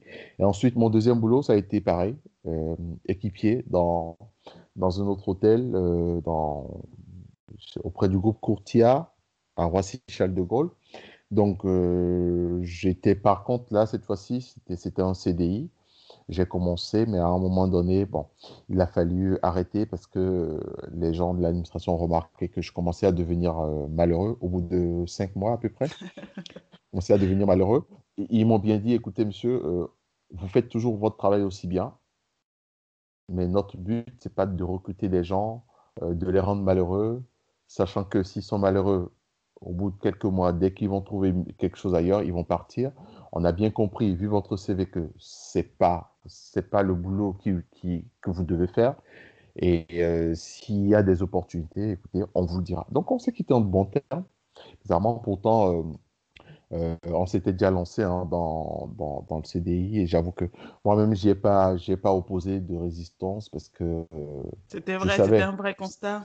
exactement, je savais Et, et que j'étais. dis-moi juste pour, pour savoir, quand tu, quand tu es arrivé, euh, est-ce que tu n'as pas eu euh, la possibilité de penser déjà à entreprendre? C'était trop tôt pour toi euh, d'intégrer euh, des, une dynamique d'entre- d'entreprendre, vu que tu, tu n'avais pas de travail à la hauteur de, de tes expériences et de, ton, de tes compétences. C'était trop tôt, c'est ça? J'a- J'adore que tu poses des questions aussi bonnes. Ah oui? Effectivement, c'est la première des choses à laquelle j'ai pensé parce que je me suis dit, j'étais consultant, j'étais indépendant. Tu vois, j'avais, j'avais ma petite boîte et tout qui, qui marchait plutôt bien. Et donc, je fais pareil. Mais le problème, c'est Oui. que dans mon domaine, ici en France, ça ne pouvait pas marcher. Premièrement, parce que euh, pour être, euh, comment je vais dire, pour avoir le crédit des gens, pour avoir le crédit des gens, il fallait tout au moins, tu vois, que je sois, euh, comment je vais dire ça, que j'ai une certaine notoriété ici en France. Oui, c'est ça. Tu vois Une certaine notoriété, un certain nom, on va dire, une certaine renommée. Et on m'a même fait comprendre que généralement, les gens qui deviennent consultants, surtout le consultant dont moi je suis en train de parler avec mes expériences là, c'est les gens qui ont travaillé en entreprise ici pendant un certain moment et à un moment donné ont décidé euh, de sortir du, du, système de, de, de, salariés pour, à partir du réseau qu'ils ont construit au fil des années, euh, devenir consultant. Donc, ça n'a pas marché. Euh, ne t'inquiète pas, c'est pas que je ne l'ai pas fait. Hein. Je me suis tout de suite en auto-entrepreneur. Euh, j'ai monté ma petite avec un site internet et tout et tout, mais ça n'a pas marché. Tu n'as pas trouvé la possibilité de, enfin, je sais, la, diaspora, on n'est peut-être pas nombreux. C'est surtout, je pense, le fait que on n'est pas, c'est difficile de cibler euh, des, des, réseaux et tout, mais euh, tu n'as pas eu cette, euh, cette possibilité. Parce que toi, de ton expérience, oui, du, du, du Bénin, c'est sûr que il y aura un doute sur le fait que ben, tu n'as pas forcément une maîtrise de l'environnement du travail ici, même si, bon, après tes études, étaient sur deux, enfin, sur deux pays, c'était ça, en fait, tes diplômes. Tout à fait. voilà. Donc, Parce que j'ai des, deux masters, il y a des trois masters, pardon, il y en a deux qui sont français.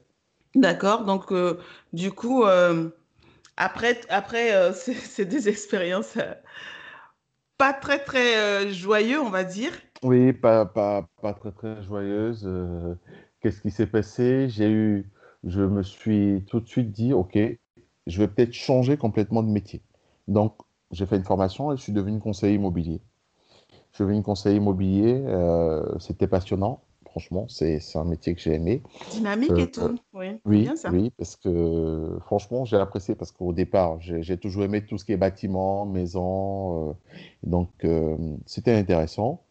mais en cours de route, il y a le groupe McDonald's qui m'a appelé pour me proposer un, un, un, job, un poste, un poste à la base d'équipier poste d'équipier. Donc. Et euh, j'avais accepté parce que mon but, c'était de rentrer dans un grand groupe.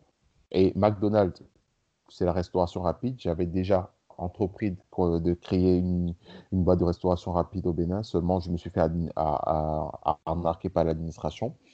Et euh, ça ne s'est pas fait. Donc, je me suis dit, ça, c'est une belle opportunité. Je vais rentrer là au bout de deux ans. Je vais pouvoir aller au siège avec mon, mon expérience et mes diplômes. Je suis allé à l'entretien et finalement, ça ne leur conviendrait pas. Ça ne leur convenait pas vraiment que je sois euh, équipier vu mon expérience et mes diplômes.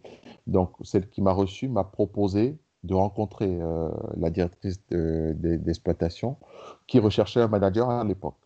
Donc, j'ai discuté avec elle. Elle était hyper, hyper intéressée par mon profil et elle a fait en sorte que je sois recruté.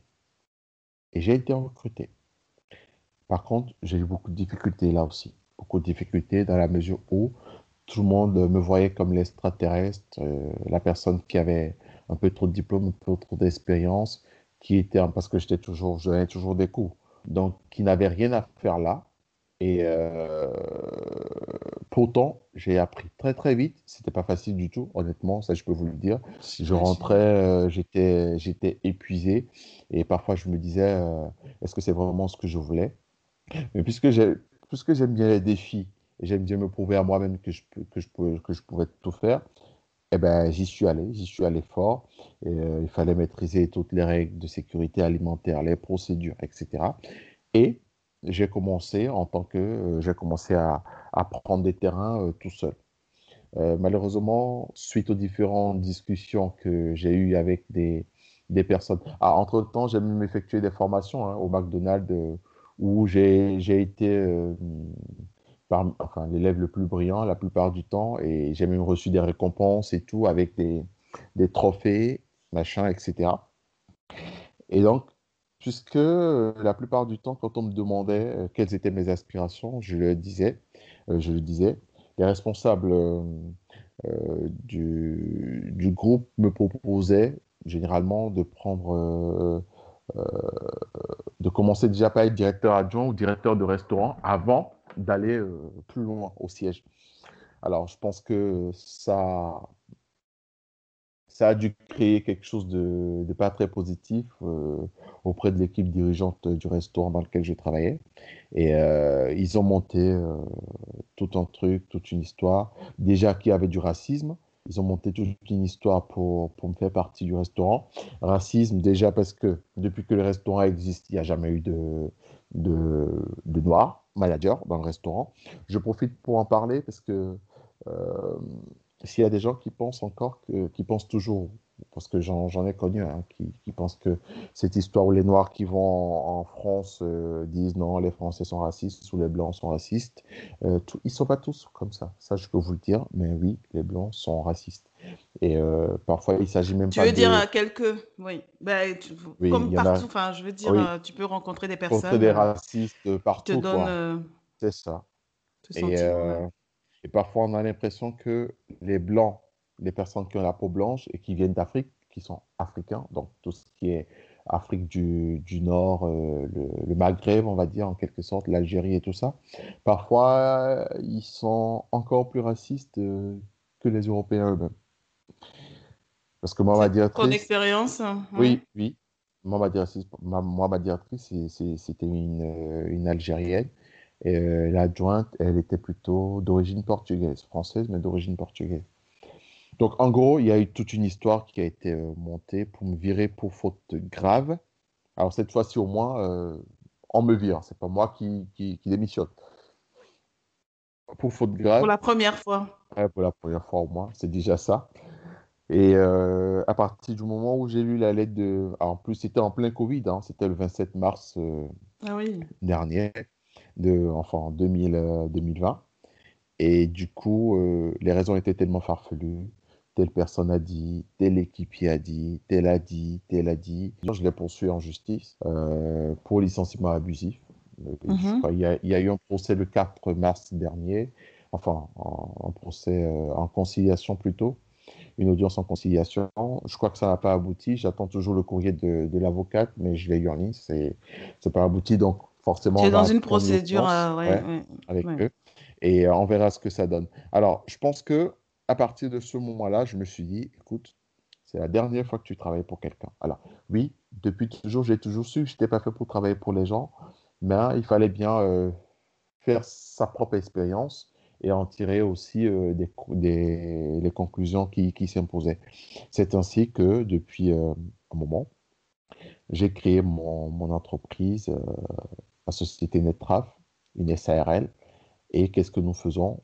Nous faisons du, des services de nettoyage et des travaux.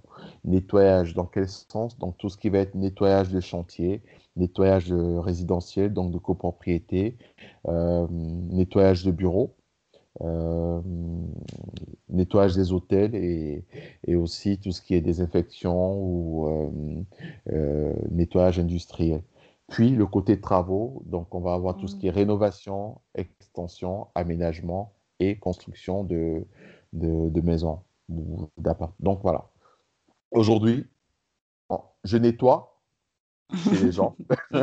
donc ça, ça Mais tu es le boss. Tu es le boss, on va dire. Et je construis euh, et je rénove des maisons. Et oui, cette fois-ci, euh, tu, tu, as retrouvé quand même des choses que tu avais fait plus tôt dans ta vie, hein, même enfant et tout, avec ta maman. Tu nous as raconté ça au début euh, de notre ah podcast.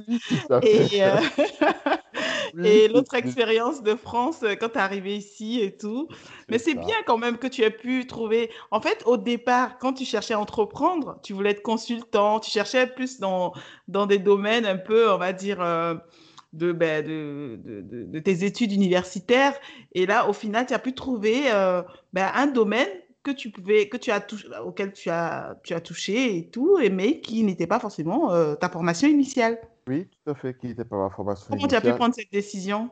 Alors, honnêtement, elle n'a pas été du tout difficile parce que mes ambitions, euh, alors malheureusement, ce n'est pas un entretien vidéo, sinon j'allais te montrer, j'ai un dossier qui s'appelle projets et entreprises euh, à, à, mettre en place. J'ai euh, actuellement j'ai 67 projets d'entreprise que je dois mettre en place. C'est-à-dire que ça part de euh, la construction des maisons, les services à domicile, la création d'entreprises dans le domaine de la transformation agroalimentaire, dans le domaine de l'agriculture, de l'agropastoral, dans le domaine de tout ce qui est fabrication de liqueurs. je veux même, c'est pas que je veux, je vais avoir la première marque de véhicules au Bénin. Et probablement en Afrique de l'Ouest, s'il n'y a pas quelqu'un entre-temps qui, qui, le fait avant moi. En fait, pour te dire, j'ai tellement de projets. Pour moi, euh, en fait, le domaine du nettoyage et du service, c'est vrai que, bon, je l'ai fait et euh, ça a été une, une suite euh, directe. C'est vrai que quand j'étais petit, euh, je retrouve les, maisons que ma maison que je, je construisais. Mais c'est surtout que mon but dans la vie, c'est créer des entreprises, les diriger ou faire en sorte qu'elles soient autonomes, ensuite les laisser se diriger tout seul et aller en créer d'autres, ainsi de suite, ainsi de suite. Ce qui fait qu'aujourd'hui, euh, j'ai des projets de création, enfin, pas que des projets, donc j'ai des entreprises déjà euh, en Afrique, euh, précisément au Bénin, et euh, bientôt au Togo aussi, parce que c'est un pays frère et j'ai beaucoup d'amis, beaucoup de frères là-bas. D'ailleurs, mon, mon, mon, petit frère a épousé une Togolaise, donc j'ai aussi euh, une belle famille au, au Togo. Donc voilà, je, je, fais cela parce que, en fait, ce que je, ce que je peux dire, c'est qu'aujourd'hui, je me retrouve exactement dans la position euh, pour laquelle j'ai toujours travaillé dur jusque-là, créer des entreprises et les diriger. D'accord. Moi, moi, ça me renvoie à la question que j'avais, j'avais prévue pour toi. Alors, est-ce que tu peux apporter quelque chose euh, à des personnes qui écoutent ce podcast, qui veulent entreprendre ou qui entreprennent déjà dans, dans leur domaine d'activité?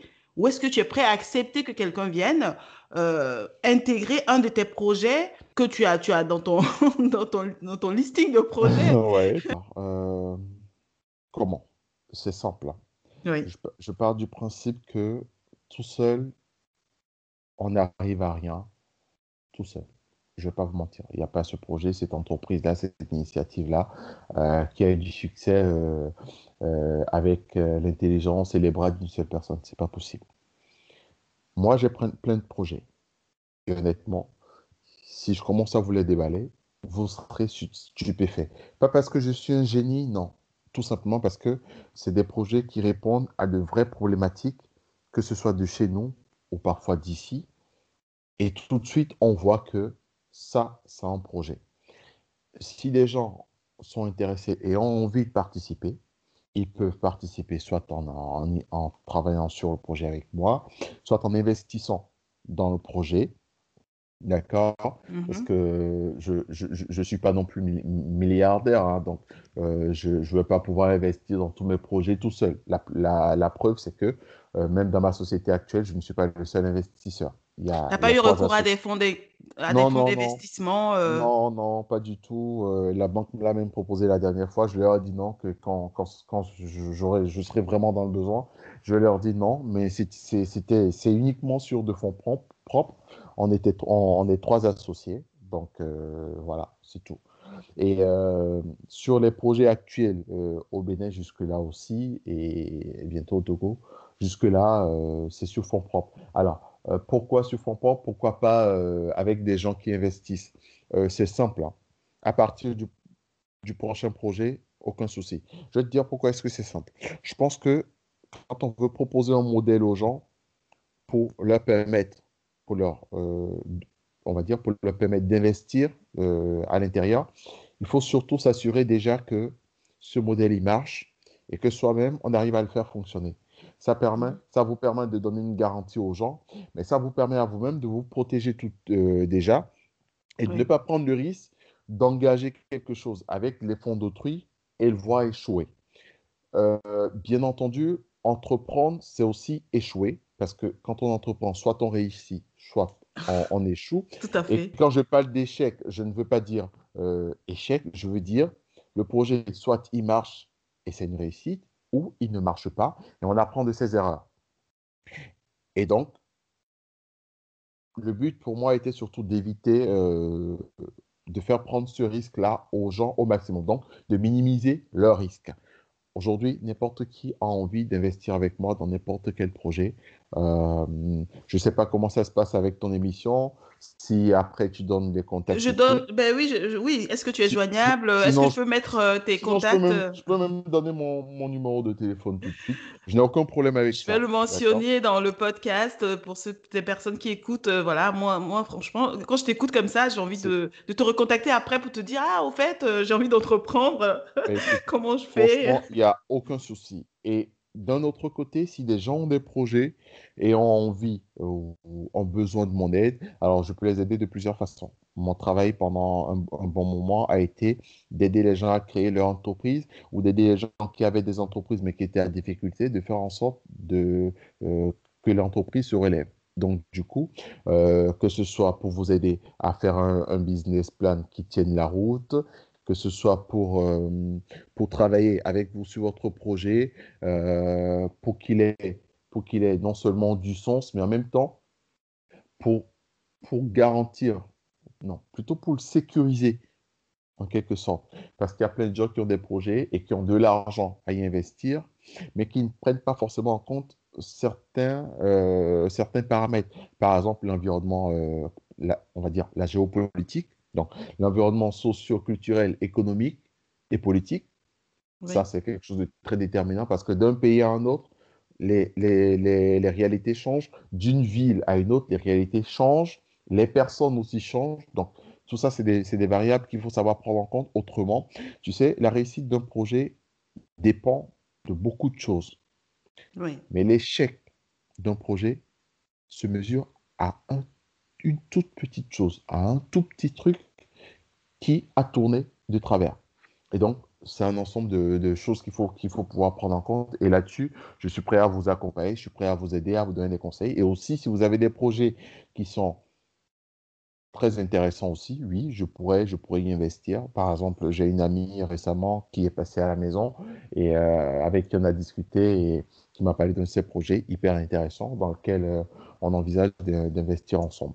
Donc voilà. D'accord. Et moi, moi j'ai envie de te présenter aussi à un invité que j'ai eu, euh, Diane Diallo, qui fait du champagne, Diane Diallo, qui d'ailleurs euh, m'a intégré à un groupe, un réseau de, d'entrepreneurs, euh, voilà, c'est qui s'appelle Net African Business. Donc voilà, comme son nom l'indique, euh, voilà, c'est euh, c'est une association en fait euh, ben, d'Européens et d'Africains hein, qui un réseau qui se parle, qui s'échange les, les, informations, les idées et aussi voilà les bons plans pourquoi pas. Et si tu as besoin par exemple toi Justin, tu as besoin d'un avocat, voilà, tu peux tu peux en parler dans le groupe. Et s'il y a un avocat qui est dans le groupe, ben, il ah te dit, il te dit ben voilà Justin, moi je suis avocat, je suis dans le groupe, euh, on se contacte, euh, inbox et on en parle. Donc voilà, toi, euh, je, pense que je vais te présenter à mon invité. C'est aussi ça, hein, le hein, podcast, de pouvoir rencontrer des personnes que tu vois, voilà, qui peuvent matcher avec d'autres personnes et pourquoi pas apporter quelque chose. Et je pense que c'est l'Afrique qui gagne, hein, en gros. C'est l'Afrique qui gagne. Et puis, je pense qu'il y a une chose que nous, Africains, je ne veux pas dire qu'on ne sait pas faire, plutôt qu'on a un peu de mal à faire, c'est pouvoir se faire confiance, se mettre ensemble et travailler. Alors, on n'a pas totalement tort, hein, parce qu'honnêtement, je ne vais pas vous mentir, euh, certainement comme partout ailleurs, il y a, y a, beaucoup d'Africains qui, euh, qui je n'ai pas envie de dire qui décodent, mais voilà, qui, qui ne font pas les choses forcément comme il faut et ça décourage un peu, on va dire, euh, les autres à, à, avoir confiance euh, dans les autres et à essayer de se mettre ensemble pour faire des choses. Mais euh, ce qu'on doit savoir, c'est qu'en Afrique aujourd'hui, il y a tout à faire. Alors, c'est pas comme la France, l'Allemagne ou d'autres pays où tout est fait. Et tout ce qu'ils font aujourd'hui, c'est innover, créer de, de, nouvelles choses, de nouvelles façons, de nouvelles approches pour, pour, pour, pour faire les choses. Chez nous, tout est à faire. Et si nous-mêmes, tout de suite, on ne prend pas les devants pour le faire, histoire non seulement de construire euh, nos pays, notre continent, mais aussi de, de, de profiter de ce travail-là, donc en, en, entre griffes, de nous enrichir, je veux le dire comme ça, c'est aussi simple que ça. Si on ne prend pas les devants qu'on le, le, fait maintenant, eh bien, à un moment donné, ce sont les Européens, les Occidentaux, les Asiatiques ce, sera encore eux qui viendront faire pour nous ce qu'on a à faire. Et à ce moment-là, euh, on n'aura ni la possibilité de se faire de l'argent dans notre propre pays. En fait, euh, on prendra les miettes. Ça, moi, ça me renvoie à la question que je comptais te poser. C'est quoi Enfin, je sais que tu as une vision. D'ailleurs, la première fois que toi et moi on a échangé, c'est comme ça que je me suis dit, allez, je vais l'inviter à mon podcast. J'ai pu partager ta vision euh, qui, est, qui est assez, euh, assez euh, variée en plus sur plusieurs domaines sur le continent. Et justement, tu as abordé déjà ce sujet, ta vision du continent, comment, comment aborder les choses pour qu'on ne soit pas à la, à la traîne, hein, parce qu'il faut qu'on avance. On a des cerveaux, hein, Justin, comme toi, donc il euh, n'y a pas de raison. Mais on a plein de cerveaux, on, on, a tellement de cerveaux que, en fait, je pense que notre problème, c'est un de nos problèmes, parce qu'on en a beaucoup, il hein, faut se dire la vérité, on en a beaucoup. Euh, j'ai appris euh, que la première étape pour, pour se soigner, c'est d'abord de reconnaître qu'on est malade. Et oui, on a, on beaucoup de problèmes. Et je pense que l'un de ces problèmes-là, c'est euh, à, un moment donné de, ne pas pouvoir euh, euh, commencer par l'essentiel. Tu vois? Commencer par l'essentiel et de pouvoir embraser des, embraser des choses. Et donc de pouvoir embraser des choses qui ne sont pas si essentielles. Je te donne un exemple. Hein. Je prends un pays comme euh, le Burkina. Je sais que le Burkina euh, cultive beaucoup d'oignons, mm-hmm. par exemple, entre autres, beaucoup d'oignons. Je connais parce que la plupart de, l'oignon qui est, qui, est, qui est consommé au Bénin, ça vient du, du, du Burkina. Alors, aujourd'hui, lorsqu'on a envie de manger de l'oignon, quel est le moyen de s'en procurer au Burkina? C'est d'acheter des oignons euh, enfin, comme on les sous, sous, la forme, sous forme naturelle là, comme on les marché, connaît, hein. au marché, ainsi de suite. Est-ce qu'il y a une autre façon de consommer de l'oignon au Burkina? Je ne crois pas. Pourtant, on pourrait mettre l'oignon en tranches et le vendre sous forme congelée. On pourrait en faire des pâtes ou des purées, histoire de nous faciliter la vie parce que aller tout le temps au marché, aller acheter des produits avant de, faire la cuisine et tout, euh, c'est une bonne chose parce que ça nous permet de manger frais. On est d'accord. Mais en même temps, ça ne nous aide pas dans la mesure où on perd du temps.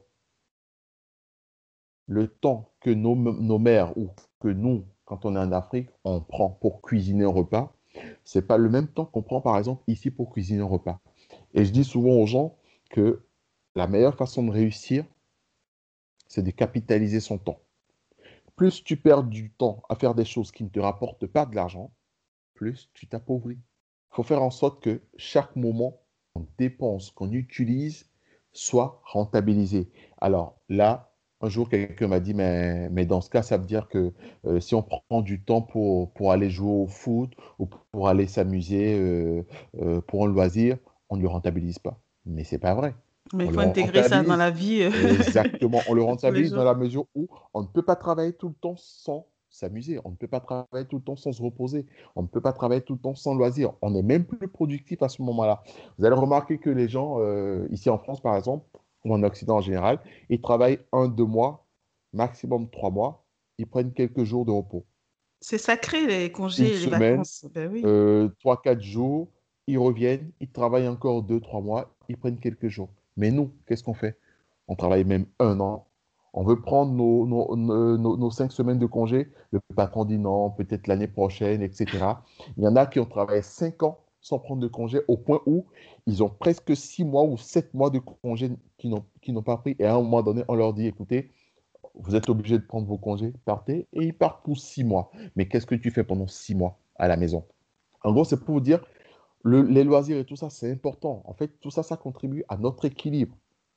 Mais même quand on parle de loisirs aujourd'hui, dans nos pays en Afrique, qu'est-ce qu'on a comme loisir Il n'y en a aucun. On n'a pas de pacte d'attraction. On n'a Il pas y a loisirs. quelques-uns, il y a quelques-uns. Sois pas mauvaise langue. oui, quelques-uns. Oui, genre, On parle on sérieusement de loisirs, oui. franchement, quand on parle de loisirs, on n'a pas de loisirs. Et, et c'est grave, c'est dommageable. Le, le pire, c'est que on est dans des pays avec beaucoup de richesses, que d'autres ont envie de quitter leur pays pour venir voir ce qui se passe dans, dans- dans nos pays, venir découvrir des choses, mais nous sommes dans des pays qu'on ne connaît même pas.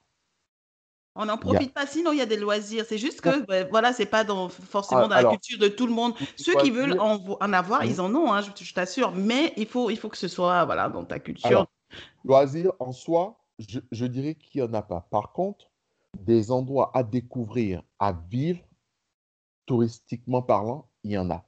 Mais le problème, c'est que déjà, on ne les met pas en valeur et la plupart d'entre nous, on ne les connaît pas. Alors, comment mettre en valeur quelque chose que tu ne connais pas? Comment concevoir un projet pour mettre en valeur un site touristique de ton pays si tu ne sais même pas si ce site touristique, il existe? En gros, Mhm. on a vraiment beaucoup de problématiques sur lesquelles on doit travailler. Et à un moment donné, il faudrait qu'on se lève. Alors, oui, tout le monde, tout le monde ne peut pas le faire. C'est pas le travail de tout le monde. Et disons de la vérité. Comme je dis aux gens, tout le monde ne peut pas entreprendre. Tout le monde ne peut pas être Tout à médecin. fait. Exactement, c'est pas le travail de tout le monde. À un moment donné, il faudrait bien que les gens qui pensent un peu comme moi, qui sont dans cette dynamique, se retrouvent, travaillent ensemble pour que cela se fasse. Sinon, autrement, chacun va se disperser dans son coin et finalement, qu'est-ce qu'on aura? Ben, chacun pourra se raconter sa petite vie tranquillement. Et euh, petite vie plus petite vie, ça ne donne pas grande vie. C'est seulement lorsqu'on se met ensemble qu'on réalise de grandes choses en fait. Voilà, franchement, c'est l'ambition un peu de, de, ces rencontres que je fais, voilà, les podcasts et tout. C'est vrai que c'est une petite goutte dans la mer, mais on ne sait jamais à long terme, euh, voilà, ça peut, ça peut créer des dynamiques. Et moi, quand je t'entends parler comme ça, moi, j'ai envie de t'entendre parler dans une salle de, je sais pas moi, des milliers de personnes qui t'écoutent en tant que maître conférencier. Tu y as déjà pensé? Je vais pas te mentir. Euh, oui, vaguement, vaguement. Et je pense que j'y pense beaucoup plus depuis euh, quelques semaines parce que euh, je crois après une discussion avec toi, tu as évoqué le sujet. Et honnêtement, je pense que oui, je, je vais commencer à y penser sérieusement et à essayer de contacter des gens pour cela parce que je pense aussi que Aujourd'hui, on a aussi besoin d'éveil, de, de gens, de gens, de gens qui nous éveillent, qui, qui nous disent, euh, il y a plein de choses à faire. Voilà dans quelle direction, par exemple, vous pouvez aller. Voilà dans quelle direction. Et surtout, qu'ils puissent vous dire, si vous voulez aller dans cette direction et que vous avez besoin d'aide, je suis là pour vous aider. Et quand je dis je suis là pour vous aider, c'est pas juste de le dire, de disparaître dans son avion ou dans son jet privé. C'est vraiment de pouvoir éventuellement, s'il y a des gens qui sont sérieux et qui veulent entreprendre, par exemple, de pouvoir les accompagner sur des problématiques, de pouvoir euh, voilà, les, les, les assister et vraiment être là pour eux. Et je pense que si j'en ai l'occasion, vraiment, je, je, je pourrais, je, je pourrais essayer de, de jouer ce rôle-là. En tout cas, on espère te voir. Moi, moi je t'écoute là, euh, je vois pas le temps passer. euh, voilà.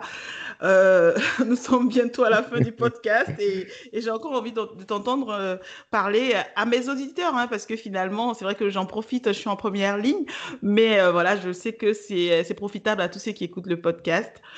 Mais voilà, euh, je pense qu'on est obligé de se retrouver dans un autre podcast, dans le bah, Oui, 20e tout à fait. numéro ou plus tard, ah, hein, pour, avec, avec plaisir, pour avec reparler de plaisir, NetTrav, l'évolution de. NetTrav, euh, voilà, euh, comment euh, ton entreprise va, va, va, va, va aller en croissance, hein, j'espère bien. En tout cas, est-ce que depuis le aussi, cas début, tu peux parler de croissance déjà ou c'est trop tôt? Est-ce que tu sens que... je ne vais pas te mentir, ça, c'est une société qui, qui a démarré il n'y a pas longtemps du tout, mais euh, qui se porte plutôt très bien. Et euh, euh, dans la mesure où actuellement je suis surbooké, je suis fatigué parce que je me retrouve avec, euh, avec beaucoup trop de travail. Et là, je commence à, à, à recruter en masse parce que euh, j'en ai besoin. Donc déjà pour une, pour une société qui commence, euh, euh, c'est pas évident. Donc qui commence de cette façon et qui au bout de, euh, au bout de ces quelques mois qu'on a passé là, euh, se développe comme ça, ça grandit ainsi. J'ai même reçu un appel de la banque aujourd'hui qui me proposait, vu les chiffres qu'on est en train de faire, de nous parler de, véhicules de location, de les utilitaires là de location pour, pour de longue durée. Je lui ai dit, euh, c'est juste pour des utilitaires. Ils ont dit, ah non, non, monsieur, euh, vous, vu le stade où vous êtes, vous pouvez aussi prendre des véhicules hein, pour votre personnel et tout. J'ai dit, non, écoutez, calmez-vous, d'accord? Ça va bien se passer. Laissez-moi le temps euh, d'aplanir les choses, d'être moins chargé. Et à ce moment-là, on en rediscutera.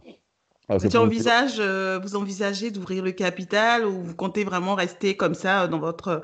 Euh, Alors, garder cette, euh, ce format-là de. En termes d'ouverture de capital, je ne suis pas fermé et je ne pense pas qu'un jour, à moins d'être une entreprise qui brasse déjà des milliards d'euros, je ne pense pas qu'un jour euh, je serais vraiment, vraiment fermé à, une, ouverture, à une éventuelle ouverture de capital. Tout dépendra de, de comment, des termes du contrat. Mais aujourd'hui, si quelqu'un vient et a envie d'investir dans la société, ben écoute, la personne est la bienvenue. Tout simplement pourquoi? Euh, Quand on veut se développer, on a besoin de moyens. Oui. Quand on veut se développer, on a besoin de structure. Mais pour installer une structure, on a aussi besoin de moyens parce qu'on a besoin d'outils on a besoin d'outils. Aujourd'hui, on n'est pas en mesure de prendre, avec notre capital, on n'est pas en mesure de prendre trois gros chantiers en même temps. Oui. Du coup, s'il faut prendre trois gros chantiers, qu'est-ce qui va se passer? Eh bien, je vais voir euh, Caroline, c'est ma conseillère, je vais lui dire, écoute, là, j'ai besoin d'argent. Oui. Et je vais payer euh, des intérêts là-dessus. Par contre, si quelqu'un me propose instantanément, écoute, j'ai envie d'investir 10 000 euros dans ta société, est-ce que je peux? Je dis oui. C'est un investissement. Bien entendu, la personne va récupérer cet, investissement, mais je n'aurai pas à payer d'intérêt là-dessus. Au contraire, c'est la personne qui va gagner.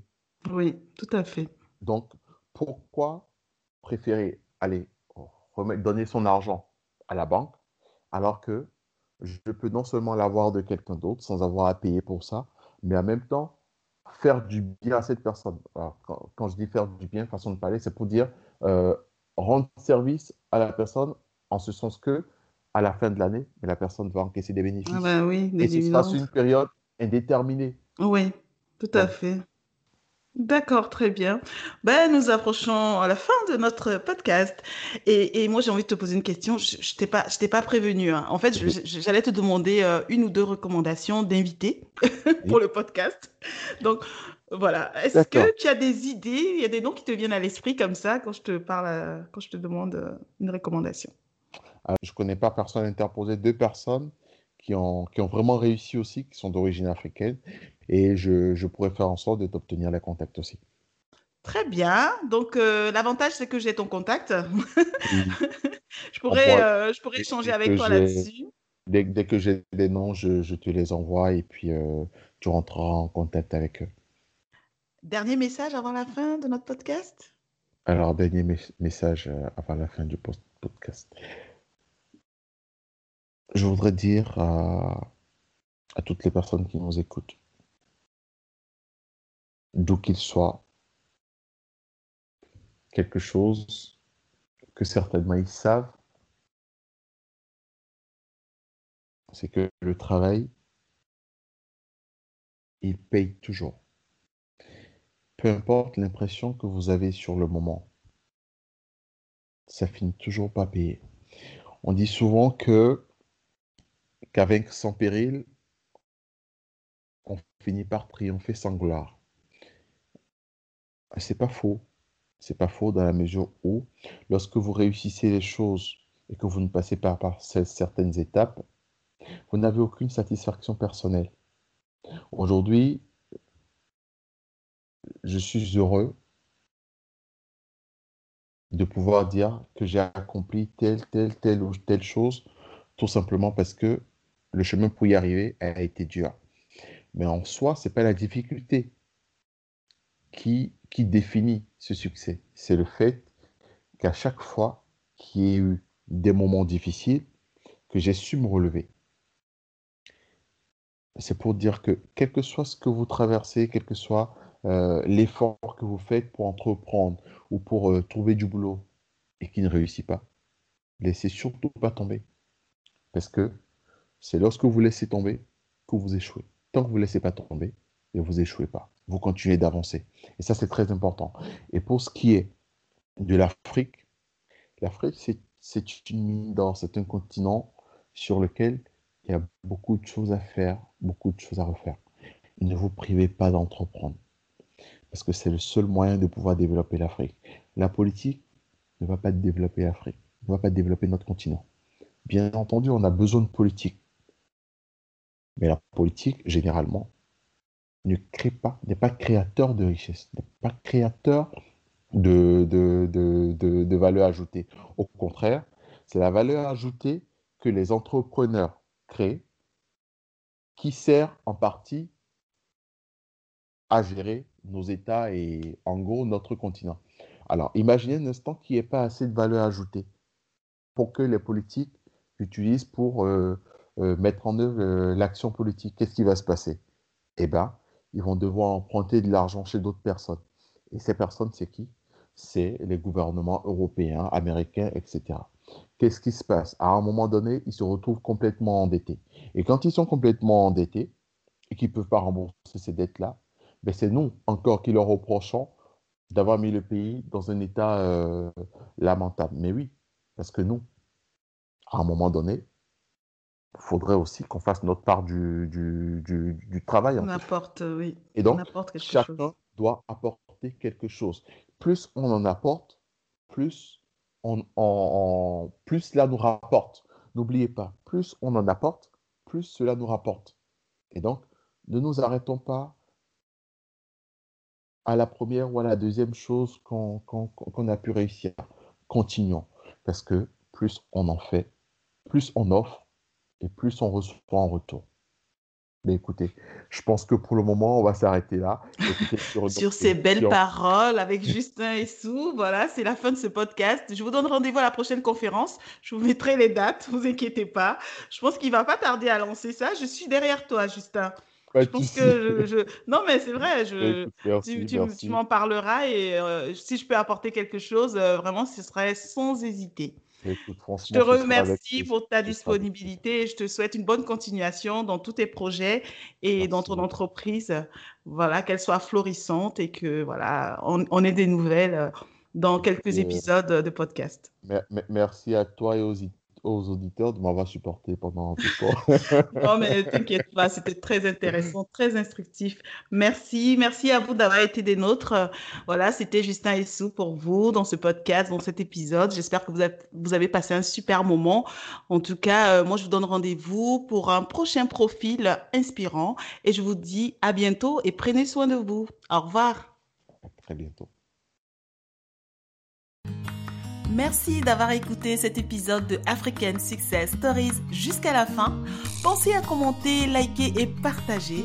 Et rendez-vous au prochain épisode avec un autre parcours inspirant.